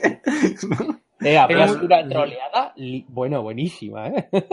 Sí, sí. tengo muchas ganas de irte a hablar de él, porque la verdad que, que he leído mucho y quiero saber tu opinión, ¿eh? He leído mucho y muy mal, ¿no? Sí, la verdad que sí. Pero, sí, sí, sí. No tengo ganas de a ver si le metes, le metes vereda. Venga, dale, mira, mira, impla- implacable. El del coche ahí, del, del pito de quita, Eh, que por también sabe mi favor. opinión. A ver, eh, Fallout 76, os pongo en contexto. Mm, Seis años después de Bethesda, seis años después de, de su última joya Skyrim, aclamado por todos y por todas. Eh, tres años después de, de Fallout 4. Es algo que la compañía antes no había, no había hecho nunca. Recordemos que la tradición de Bethesda era hacer eh, un Elder Scrolls, un Fallout, Elder Scrolls y Fallout. Y era como que ha, ha roto un poco eh, la, la cadena. Eh, sorprendió a todos con su anuncio, que no recuerdo ahora mismo cuándo fue, pero eh, no sé si fue en la Feria Angelina del año pasado. Eh, un poquito antes se, había filtrado. Con un, lo que sería un Fallout eh, MMO. Es decir, eh, los, todos los componentes y toda la base jugable, el pilar fundamental de Fallout, pero eh, quitando todos lo que serían los, los NPC que, que dan la historia y poniendo, evidentemente, pues el resto de, de- de jugadores. Y era una cosa, era un concepto un poco, un poco extraño, ¿no? Pero que nos hacía dudar, evidentemente, a los que éramos pues fans de, de- de- de los juegos de rol de, de, Bethesda. Pero a nivel conceptual, voy a hablar únicamente a nivel conceptual y luego ya entramos en, en la materia polémica. A mí me ha sorprendido. Me ha sorprendido y me ha gustado. Eh, me ha sor- Primero porque venimos de Fallout 4, que ha sido un juego que, que ya se habló en su momento, que em, restó bastantes eh, cosas del componente rol que, bueno, hacían gala en, en Fallout 3. Fallout 3 que fue un juego, eh, recordemos, bastante intenso y, y profundo y complicado. Y digamos que mejoraba un poco a lo mejor su potencial técnico, pero eh, iba más enfocado a la acción, ¿no?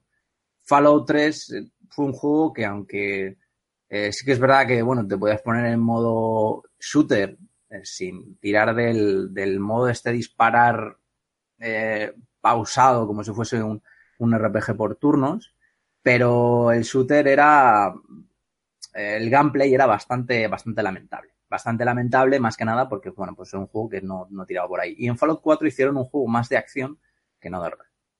Ahora lo que han querido hacer con este Fallout 76 es recuperar la esencia rolera de, de Fallout 3. Entonces, poco vamos a ver ahí de Fallout 4. O sea, eso de ir andando por la calle y encontrarte una serva armadura con un lanzamisiles a los 20 minutos de juego, pues no lo vamos a encontrar.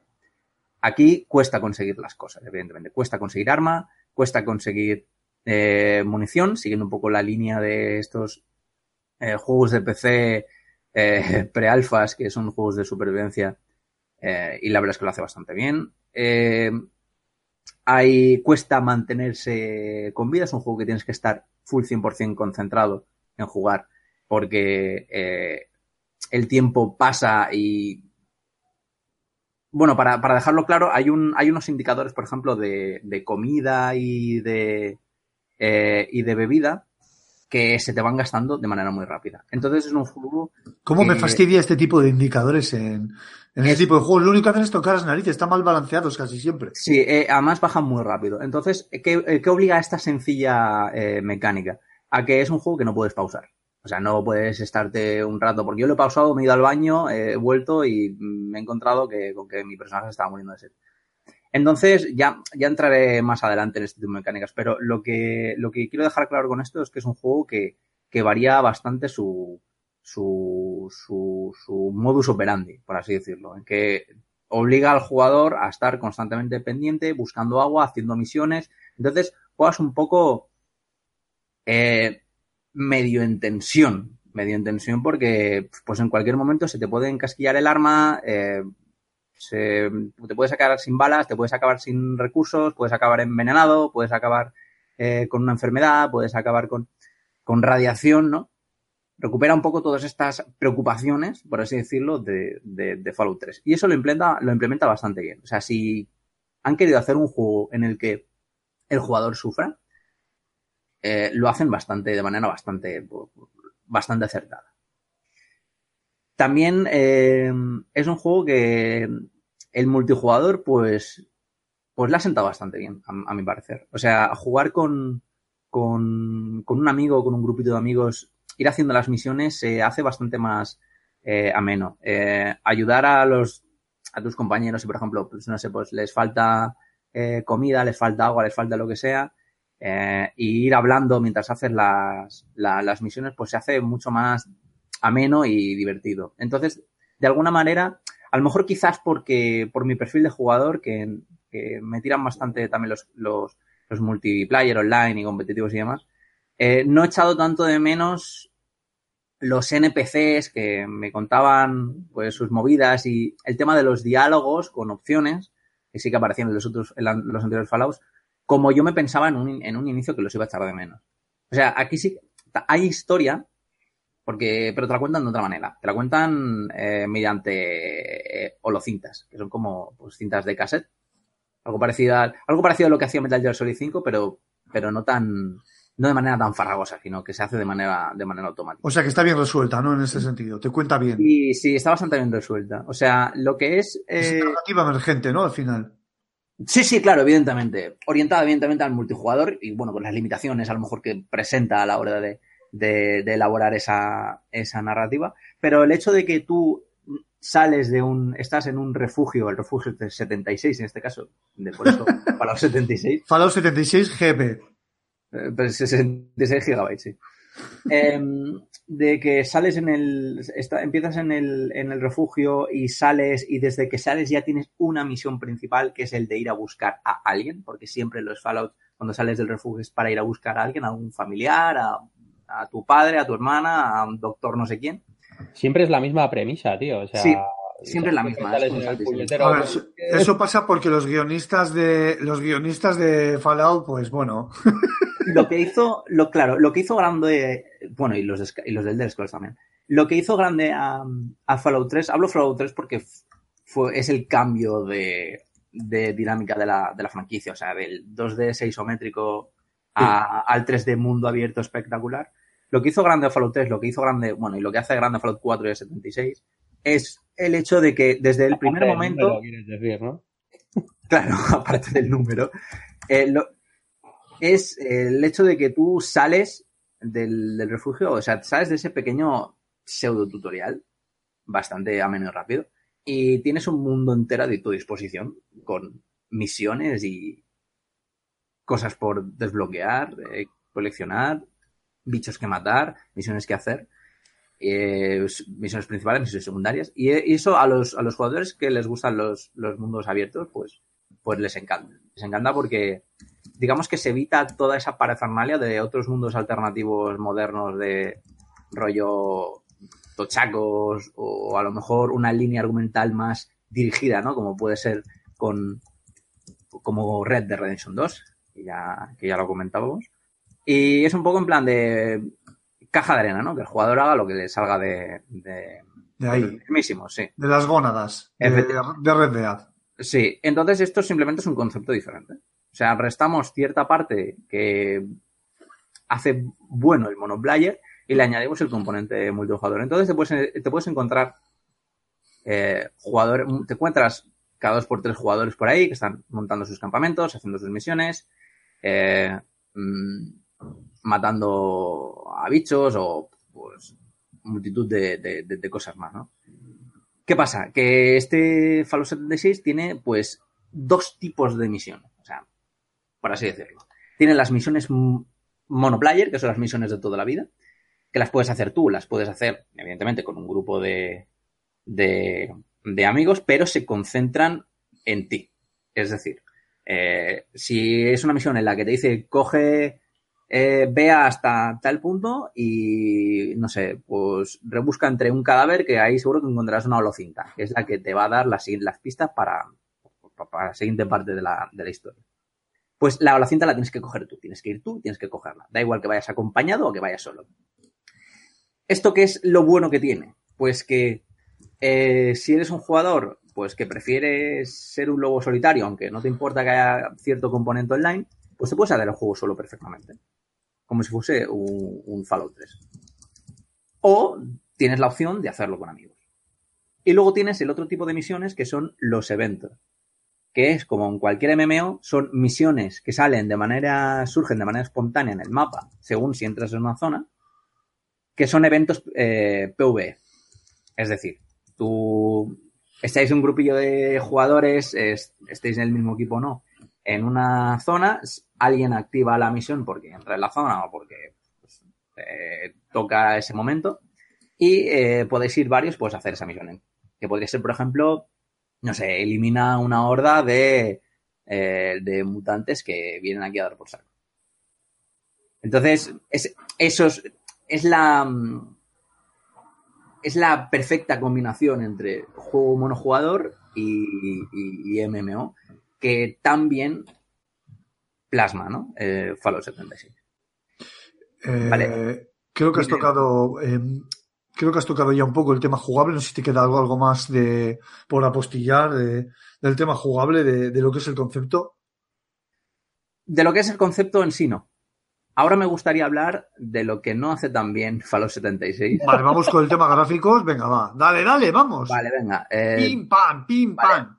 ¿Qué pasa? Eh, Fallout 76, como bien eh, nos ha, eh, como bien ha puesto Jogarto antes en Twitter, eh, está ahora en una suculenta oferta de ¿cuánto? ¿35 euros? 36, ¿no? 36,95. Sí, para sí, unos Tre- 40 sí. pavos. eh. Eso es. Eh, 40 pavos. me parece que algo menos, pero es mínimo. significativo que un juego. 35% menos de precio. es, Eso es, es. que es A significativo que un juego haya salido hace dos semanas, quiero recordar, y de repente es cierto que es Black Friday. Es cierto que puede que luego suba casi con toda probabilidad, pero joder. ¿no? Pero de Hombre, 60 a eh, 35. el, el- el hecho de que le hayan cascado un 55 en, en Metacritic, Metacritic. eh, Yo no me fío mucho creo tampoco, que, eh, yo de que Metacritic. también habrá ayudado a que, a que le hayan pegado ese, ese bajón de precio. Que lo quieran justificar con el Black Friday, cojonudo, pero... A ver, es que realmente el juego, eh, Cormac, es un, un bajón gráfico de, de los anteriores juegos todos de Bethesda. El juego es un bajón en todos los aspectos. O sea, es un juego que No se podría de mover una calculadora Casio de A hoy en ver, día lo podría Y, mover. fu- y fuera. Sí. ¿Qué, qué pasa? ¿Qué ha pasado? Dale, De dale. entrada, dale. que el juego, eh, técnica y gráficamente, es muy, muy, muy justo. Es un bajón incluso con respecto a Fallout 4. Uf, qué paupérrimo te has Es quedado. un juego que a mí me lo ponen en PlayStation 3 y yo me lo creo. Eh, Uy, Incluso, y, eh, y si me apuras en PlayStation 2 a final, a final de, a final de la generación. no vale, no solo eso, es un aspecto gráfico y técnico. Es un aspecto gráfico. Ahora el aspecto técnico. El juego es eh, actualmente injugable. Injugable porque no solo hay bugs que lastran la experiencia de juego, sino que hay parones cada dos por tres, te echan del servidor, el juego se queda congelado. Me han llegado a pasar cosas como, por ejemplo, cosas muy bizarras que no me ha pasado nunca en un juego de consola, que es como que se me baja la resolución del juego. En consola. En consola, sí. ¿Cómo, Sí, cómo- es la- o sea, ¿cómo me molaría que estuviese Poncho aquí para decirnos si viene alguien de Bethesda al fan? Porque te iba a decir que me, me molaría mogollón que todo esto se lo digas a la cara a un Esto es como el anuncio- Yo se lo digo, ya sabes, ya sabes, Julen, que yo, que, que yo se- se- le tengo que decir eso. No, sí, sí, sí, sí, por eso muchas veces decimos, no, no, al de Barbas no lo conocemos. ¿Qué, qué más? Eh, los bajones de frames son súper constantes. Hay muchos fallos y bugs tan raros y estúpidos a la hora de, por ejemplo, de agregar a, agregar a amigos en los grupos o que se te aparezca un colega como conectado. Eh, este tipo de cosas que te tiras a lo mejor dos horas para intentar jugar con alguien. Eh, hay bastantes eh, de esos. Pero todo Eh, eso hay- no se ha corregido con el parche de 40 gigas. Ah, que- queda el, el, el, el 70%. Porque a mí me siguen echando el servidor, eh, se me siguen bajando los FPS. Es una cosa muy loca. Joder, es una salvajada, tío. Eh, eh. Claro, y aquí ya me, pregunto eh, sospechosa, de manera sospechosa, pues por qué el, el embargo fue el, precisamente el mismo día de, de, de salida, ¿no? Pero bueno, eh, ¿qué más? Eh, vamos al nivel jugable, ¿no? Que antes hablaba a nivel conceptual, pero ahora quiero hablar de, otras cosas. El juego tiene un sistema de mm, subir de nivel bastante, bastante atractivo, ¿no? Que eh, tira mucho de, bueno, pues te recompensa prácticamente con todo. Con, todo lo que es hackeo, encontrar una nueva zona, matar a un bicho, eh, completar la misión. Entonces te están constantemente recompensando y activando soniditos que se vuelven bastante pues, satisfactorios a nivel de eh, a nivel de, jugador, ¿no? Entonces es, gratificante. Pero ¿qué pasa? Eh, te, han, cada vez que subes de nivel tienes una especie de sistema de tarjetas. Bueno, tienes el, sistema especial de toda la vida de Fallout, que es el que cada nivel te puede subir un punto de una característica. Eh, que los fans del Fallout ya lo conocerán. Y tienes una especie de sistema de tarjetas que te van añadiendo, pues, habilidades pasivas o, mejoras en, las habilidades que, ya tienes, rollo, por ejemplo, pues, el sistema este de apuntado, tan característico de la saga Fallout que puedes apuntar a los, a los brazos y a los, a la cabeza y demás. Pues esto, por ejemplo, lo vas desbloqueando eh, poquito a poco. O sea, primero tú puedes apuntar de manera automática a todo el cuerpo, para así decirlo en general, y luego tú puedes ir consiguiendo, desbloqueando la, la, la opción pues de poder apuntar a los brazos, de poder apuntar a la cabeza y, y bueno, y, los desmembramientos eh, típicos de, de la Característicos, sí. Que, provocan diferentes efectos. ¿Qué pasa? Que un poco con la excusa esta de, de, de, las cartas se han capado un montón de características jugables que, por ejemplo, había en, en, en, en Fallout 3, ¿no? Como, por ejemplo, el, de dejar a los enemigos eh, medio tontos cuando les cortas las piernas, eh, de utilizar cierto tipo de, de, trampas un poco más de índole estratégica que no de índole explosiva. Y ha perdido bastante profundidad jugable en muchos aspectos con tal de garantizar, pues, no sé, una experiencia multijugador, imagino. Tampoco eran muchas cosas, pero no sé, era lo que hacía eh, grande a Fallout. ¿Compensa desde mi punto de vista el sacrificar tanto el apartado jugable eh, para ofrecer la experiencia multijugador? Pues desde mi parecer no, porque eh, es... Se han pasado, ¿no? Es, muy simple. Se han pasado de la raya. para... Se han pasado de simple. O sea, han querido, han sustituido, digamos, que ese, esa mecánica, ese gameplay, eh, que lo hacía único, por hacerlo más más difícil en el aspecto de supervivencia, porque sí que es verdad que, bueno, pues el tema del luteo, de, de estar recolectando materiales eh, constantemente, eh, el, por ejemplo, no sé, pues eh, tener que pensar qué objetos quieres recolectar y cuáles no, tienes que depender mucho del peso que puedes llevar encima y no te pueden faltar ni armas ni, ni munición. El tema de, de luteo está bastante bien, es complejo y es te da bastante, bastante asco, bastante asco en el buen sentido, ¿no? El de querer estampar el mando eh, pues contra el suelo, como harías como un Dark Souls. Pero, pero resta en, en muchas otras cosas que hacen el gameplay pues muy, muy soso. Y aparte de que con, con la gran ayuda de, de los bugs, pues lastran bastante, bastante la experiencia. Eh, yo no soy una persona que se suele tiltear, eh, cabrear, perdón, mucho con, con, con, con juegos, pero este lo consigue. Este lo consigue y no precisamente porque lo haga bien, sino porque él hace muchas cosas mal. Entonces, eh, no sé si. ¿Te puedo hacer una pregunta o has terminado? Sí, claro, dale, vale. Eh, entonces, por lo que has dicho, al final esto es un, cúmulo de despropósitos en el juego este. Eh, ¿Tú crees que es. siempre decíamos. Es que los juegos ahora, con el tema de Call of Duty, sobre todo salía, van, se están enfocando demasiado en multijugador y van a. y están perdiendo la esencia. ¿Tú crees que esto ha sido el error en el que, en el que tarde o temprano se iba a caer. Buscar una experiencia multijugador porque es lo que vende, porque igual enganchamos a otro público y lo que han hecho ha sido un, una mierda. O sea, es como voy a hacer voy a hacer Fallout para todos los para que entre gente al multijugador porque es lo que se lleva y entonces he hecho una especie de pues un, un juego que le llamo Fallout porque tiene cuatro cositas buenas de Fallout, pero que ha dejado de ser lo que viene siendo un Fallout. Pero a ver, si es que es, eh, eh, Bethesda sabe hacer juegos más que decentes online. El Skyrim Online, el de Elder Scrolls está muy bien. Y han ido mejorándolo, y, pero al inicio no fue ese despropósito. Que... Eh, ahí es donde yo quería llegar. Eh, Claro. Para contestar a la pregunta, por ejemplo, de Jobarto, del- de, otra vez el debate de, de la, ten- de la tendencia del sector a hacer juegos multiplayer y por eso salen cosas raras, eso ya lo superamos en PlayStation, en, las, en la generación pasada, PlayStation 3 y Xbox 360. De meter multijugadores con calzador que no, que no, que no valían para nada. O sea, yo creo que ese debate está muy, está muy quemado ya y no aporta nada. O sea, es, es un debate meme. Debate meme muy recurrente a lo mejor de, de, de los medios por, Sí, no, pero por yo, rellenar yo- material. Yo lo que voy no es, no es a que a que meten jugar, multijugador por meter, sino quiero decir, Pero en este final- caso, ahí sí. Vale, en este, ah, vale, vale, perdona, Es que- perdona, no, deja- aún no- dejo responder. Sí, aún sí, no sí, te había terminado de contestar, no te preocupes. Vale, sí, sí, perdona, te dejo. Eh, el problema que creo, creo, ¿eh?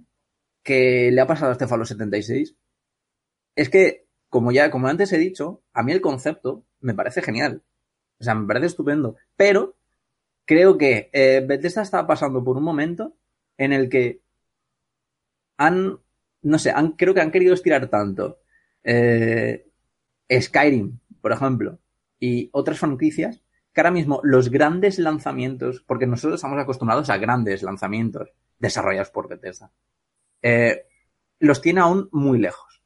Como pueden ser el del Elder Scrolls 6 o el juego este nuevo ambien- eh, en el espacio, cuyo nombre no recuerdo. Que se van a ir a la siguiente generación, yo te lo digo yo. Claro. Eh, entonces, para. Para. Para hacer un de mientras. Pues. eh, han sacado un juego. Que.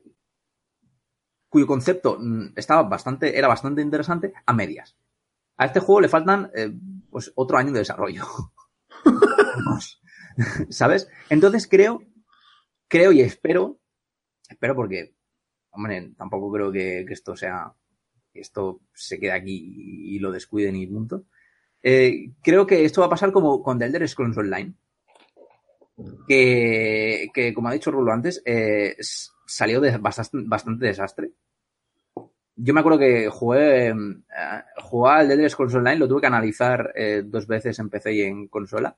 Y cuando salió en consola ya llevaba bastante tiempo eh, en el mercado después de la versión del PC y en PC me pareció una me pareció una basura eh, bastante simplona y en PlayStation 4 me pareció un MMO es decir que a Bethesda ahora lo que le falta es un largo recorrido de mejoras parches actualizaciones constantes de, mía. de que si el contenido que si para arreglar este tipo de- de despropósito porque esto ahora mismo es injugable y no me extraña que la hayan bajado de precio porque es que, mm, no sé, mm, eh, si un juego completo vale 60 euros, un triple A, pues un juego a medias tendría que valer 30.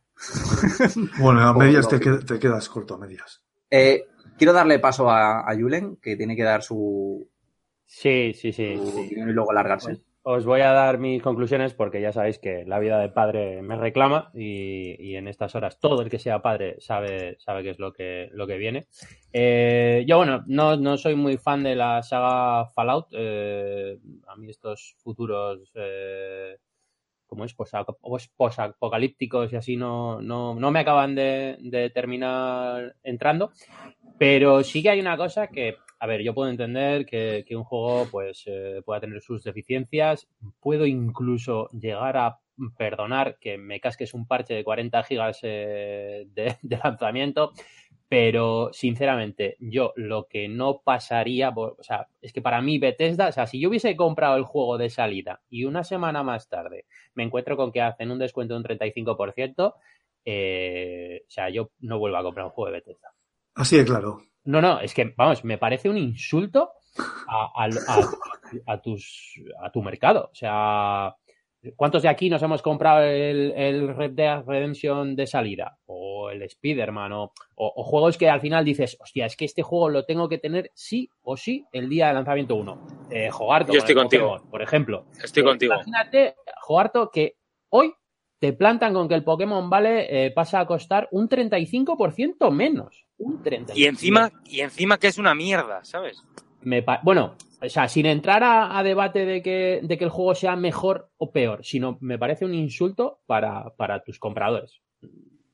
Sí, sí, sí, correcto. Yo creo, sí, creo que, que, a ver, a fin de cuentas, el, el juego de, el juego de las empresas y de esta industria y este mercado económico tan precioso que tenemos, que es el hecho de, de, de necesitar ya fuentes de ingresos, de, de eh, tener que, eh, que satisfacer la- las ansias de, de inversores, de productoras y todo este tipo de, de tener que pagar evidentemente a tus trabajadores y de todo este tipo de, de movidas. Me Bethesda Eh, que tiene catálogo para, para ofertar. eh, sin Claro, ya un lanzamiento de una semana. O sea, Que- reduce el precio del Skyrim o Fallout 4 y saca dinero de ahí.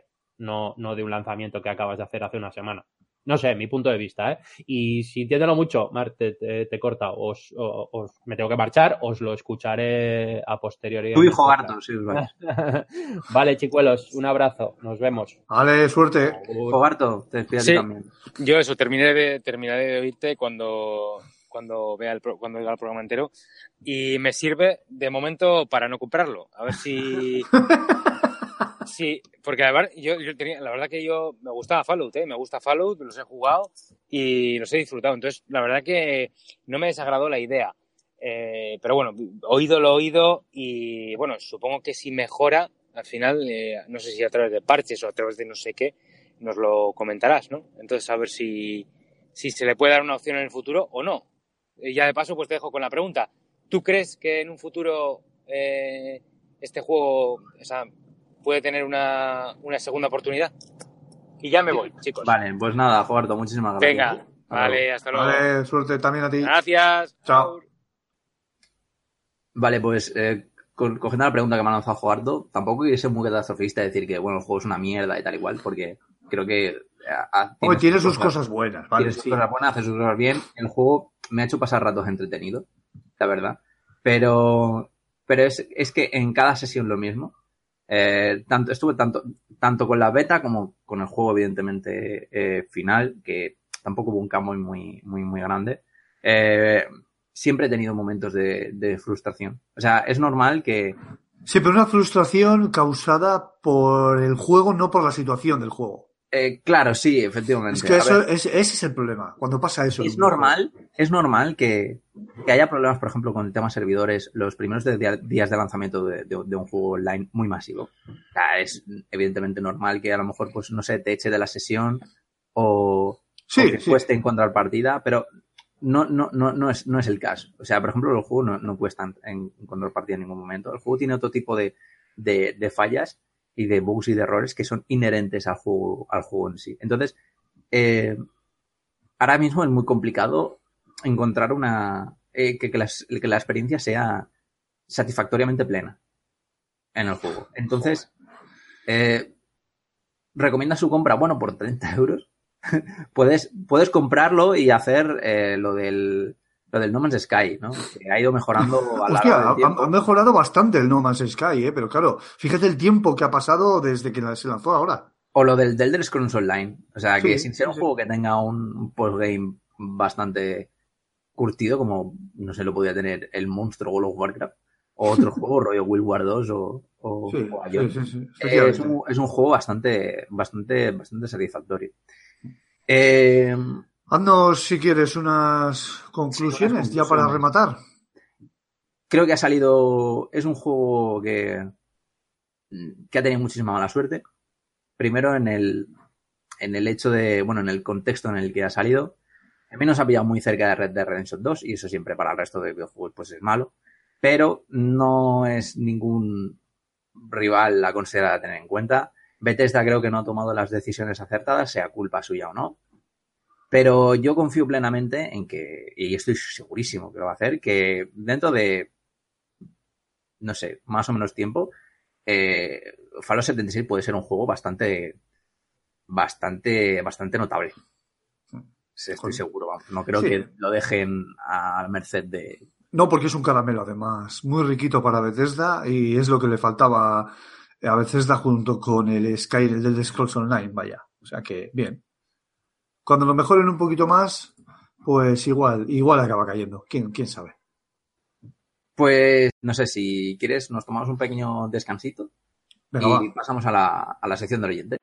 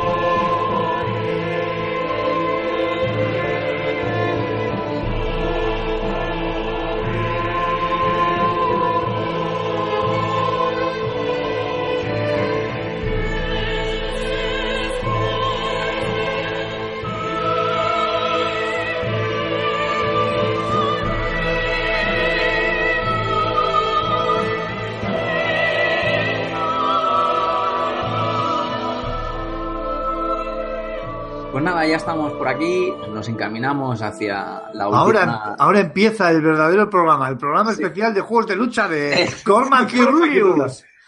Bueno, ¿qué tal has estado dando este, estos últimos? No, Venga, No, dale, dale, no, dale, ya, que tengo el culo ya lleno de escaras de estar sentado. sí, ¿no? Ahora toca la parte, la parte de los oyentes.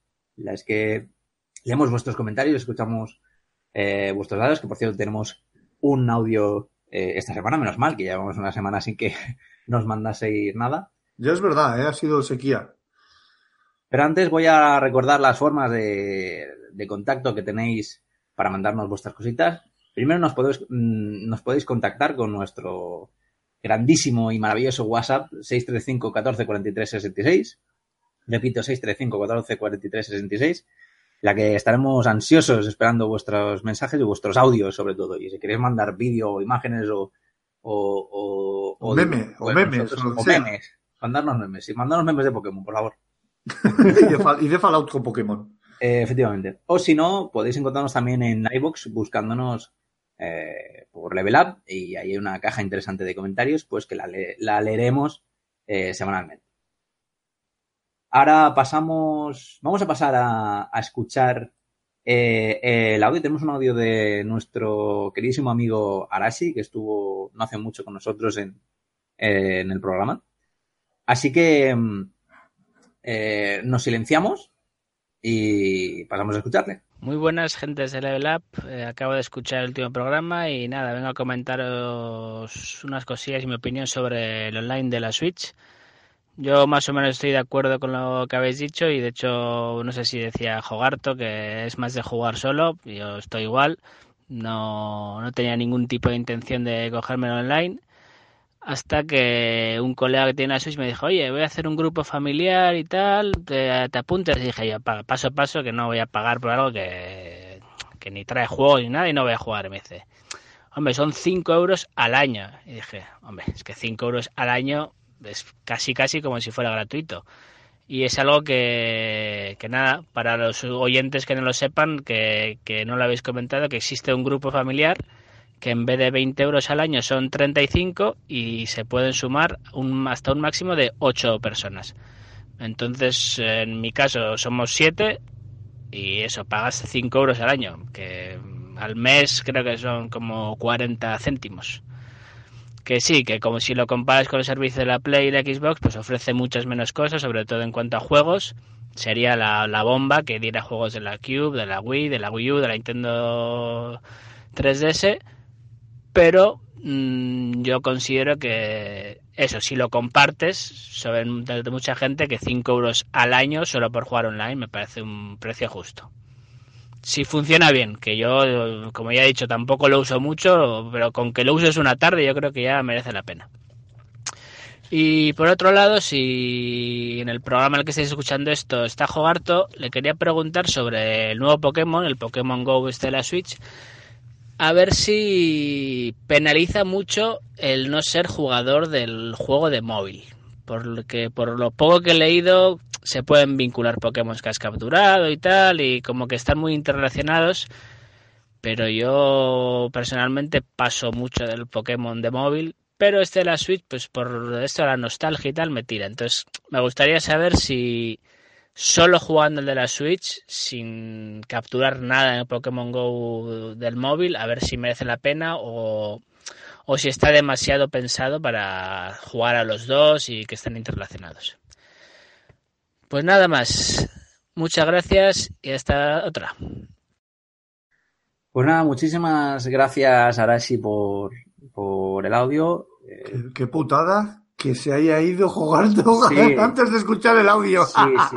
Pero, pero yo, bueno, primero por partes. Primero, la opinión de, de, de Switch Online por 5 euros al año, si te lo puedes montar bien. Yo, o sea, yo creo que, que cunde, ¿no? O sea, bueno, tú, Rulo, que tienes una, una Switch, Sí. ¿qué opinas de esto? De lo del Pokémon Go. No, de lo de el online de la Switch a 5 euros. El juego familiar.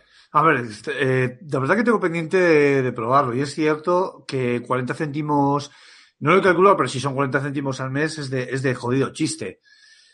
Pero es que no lo están haciendo nada bien, macho. O sea, quiero decir, es cierto que, es cierto que ya, que cuesta muy poquito, es cierto que la nostalgia tira mucho, que van implementando juegos.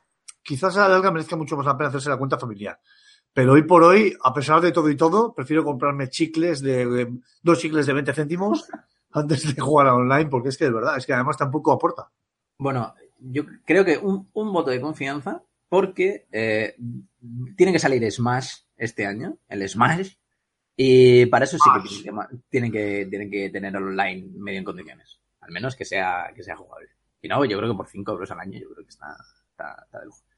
Y con el tema de Pokémon eh, Let's Go y su interactividad con Go, yo creo que antes lo ha contestado bastante Jogarto, que lástima que no esté aquí, pero que únicamente es para romper un poco esas exclusividades, ¿no? Con de que tiene Pokémon que tienen Pokémon Let's Go, Pikachu y If, ¿no? La diferencia de, la, de las versiones. Así que si tampoco estás muy muy interesado en que en capturar los 151, que evidentemente pu- pueden, pueden haber alternativas sin tener que tirar del juego de móvil, pues yo Hazte creo que no hace falta. Yo Ya, creo que no hace falta. ya te digo. Qué locura, además.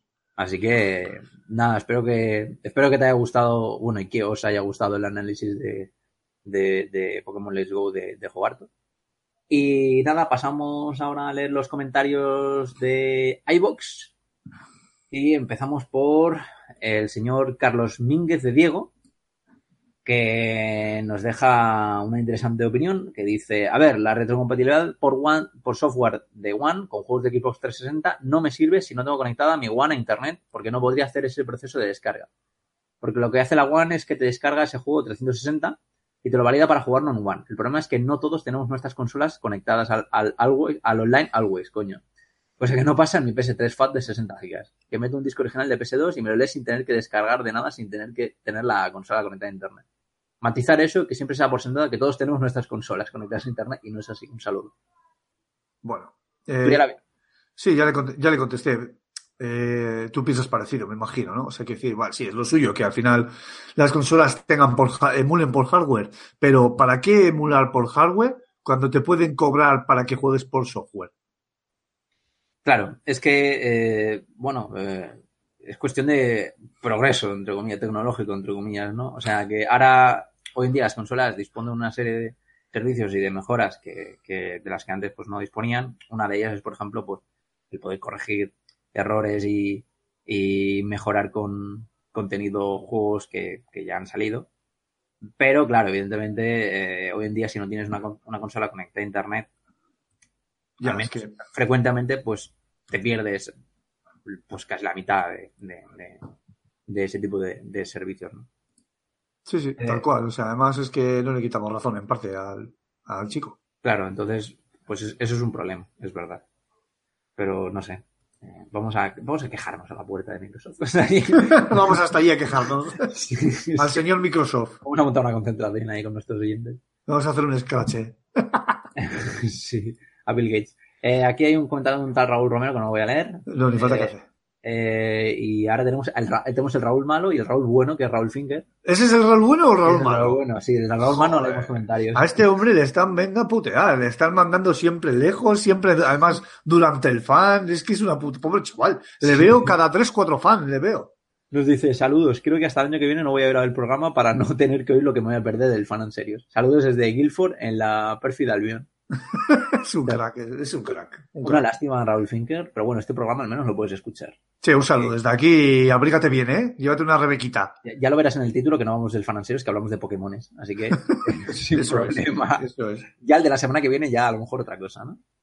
Pero, pero este, de momento sí. Eh, y luego el último comentario del señor Ayahuasca que dice: Saludos Valdarras, pues sigo con el Red Dead Redemption 2 y lo que me queda. Entre PlayStation 4 Fat y Pro creo que no hay mucha diferencia. Yo más o menos lo veo igual. Por cierto, ¿qué opinas del movimiento de Sony de no ir al E3? Abrazotes. Mira, justo, ¿has visto? Pues escúchate este pedazo de podcast que nos hagamos de currar aquí los cuentos del apocalipsis y te enterarás bien cuál es nuestra opinión. Mira, yo es que no me leo, eh, yo hago mal, porque yo me leo los comentarios y oigo los audios de los siguientes el mismo día que, que- que preparamos el podcast. Error, Pero si, lo- si, si los leo antes, eh, es que. Haces spoiler, ya. Claro, me hago spoilers de los temas que vamos a tratar. Te entiendo, te entiendo, perfe- te entiendo perfectamente, sí. Lo tengo más fácil, pero bueno, nada. eh, yo también sigo con Dead Redemption 2. Es más, yo lo tengo aparcado eh, desde hace una semana, pero no porque. Mí me da un poco pereza, ¿eh? No, a mí no me da. O sea, bueno, sí, el juego, la verdad es que un poco de pereza da. No es, no es pereza, asusta, abruma. La palabra Sí, es abrumar. abruma, eh, eh, abruma. Bueno, y pereza ir con el caballo 24-7 también. Joder. Pero, pero, joder, es que, es que la actualidad del videojuego es lo que es. la procrastinación, ¿eh? Es, Redemption, es sí. lo que es, efectivamente. Bueno, pues nada, yo creo que algún día, para mediados de verano del año que viene, a lo mejor, a lo mejor me lo termino. Joder, Yo creo que es el juego inacabable. Eh, pues nada, eh, aquí termina Listo. eh, la última sección y, y, por tanto el programa. Voy a pasar a, a las formas de, de contacto con las cuales pues podéis eh, contactar con nosotros, valga la redundancia, dejarnos algún que otro mensajito. Ya he hablado antes del número del programa, 635144366, lo repito, 635144366, las veces que haga falta. Si cuanto más lo repita, pues más, probabilidades tengo de que me mandéis audios, pues yo la repetiré de manera infinita. Luego podéis encontrarnos en iVoox como Level Up. Eh, podéis pasaros también por eh, nuestra web, fsgamer.com, que estamos dentro del correo. También podéis encontrarnos en Twitter como arroba revista fsgamer, en Facebook como fsgamer, en YouTube con el nombre de fsgamer y en nuestro canal de Telegram. Y ahora pasamos a los twitters personales.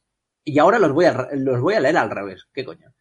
Arroba Joardo, arroba Gamo23, arroba Trurulius, arroba Cormac barra baja 91, arroba Bau barra baja Er, arroba Antonio Santo, arroba Alfonso Mazaje y arroba Aymar barra baja. Oye, por variar, tío, que no, no está mal. Es, es verdad, el próximo podcast lo hacemos salteados, en plan random. Sí, efectivamente. Vamos a ir Genial. cambiando. Genial, me parece genial. Vale, pues nada, muchísimas gracias Rulo por habernos acompañado hoy. Eh, te despido hasta la semana que viene, que seguramente, no lo sé, pero seguramente hagamos especial eh, pre-Fan and Serious Game Festival. O sea, especial juegotes que nos vamos a pegar y cenotes. Pues sí, la verdad que el próximo podcast va a estar bastante bien. Eh, tenemos, estamos a las puertas oliendo ya y tocando el FS, uy, el, el Fan and Serious. Iba a decir el FS Gamer, es que se me va, ya no sé lo que pienso. Y, joder, yo espero que este año vengan muchos escuchantes a, a la feria y que, y que nos vean y se paren, saluden, hablen con nosotros, eh, nos saquemos fotos, hagamos, nos tomemos una, charlemos, lo que sea, intercambiemos opiniones y si no nos gustan sus opiniones, pues les damos con el remo en la cabeza, cualquier cosa, lo que haga falta, pero Que venirse, a nosotros. eso es venirse, que lo vais a pasar bien, venirse. Venirse y nos damos de tortas con alguna consolilla que hay por ahí. A ti te queda, queda poco ya para verte por aquí, amigo Cormac, también, ¿eh? También una rebequita, ¿eh? Por cierto. Eh, Sí, no, me han dicho que hace fresquete por ahí, así que voy a ir bien preparado. Con, Ya sabes, Euskadi Tropical. Voy con una armadura a nivel 15. De, Me encanta, vale, de defensa- de defensa mágica. Sí, Defensa y, mágica y para- cali- y una térmica de, una entalpía de térmica de no sé cuánto. Bien, bien, sin más, que me estoy quedando loco ya, tanto estudiar es lo que tiene. Se me está cayendo el pelo de leche de tanto estudiar. Es verdad, tú has tenido hoy un examen, ¿no? ¿O qué? Soy bien jodido además. ¿Y qué tal? ¿Bien? Uh, no sé, dos horas de examen. Hostia, es dos un horas de ex- examen. Sí, dos, dos horas de examen, pero que es- era un examen doble. Eran dos exámenes. Es súper gracioso, tío. Pero bueno, es lo que hay. Yo es que como mis, mis exámenes de dos horas, entre comillas, de la universidad eran tipo test, pues yo los he terminado en diez minutos. Dios, cómo me gustan los tipo test, joder. bueno, bueno. Excepto Sí. cuando te restan los O- fallos. Eso sí, restan, pero no. eso, es- eso saca a perro, no debería ser. Ya, ya, ojalá. Pues nada, Rulo, tío. Un abrazo. Un saludete y nos vemos la próxima. Chao, chao. Hasta la semana que viene.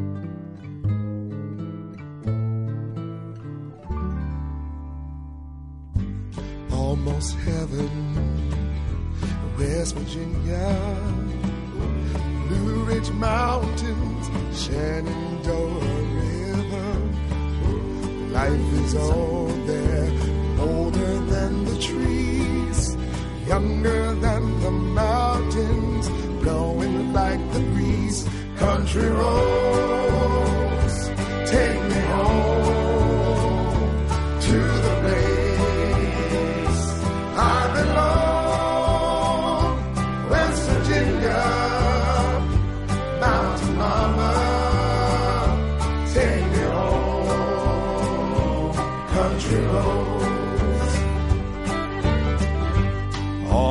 memories gather round her. Miner's lady, stranger to blue water dark and dusty, painted on the sky.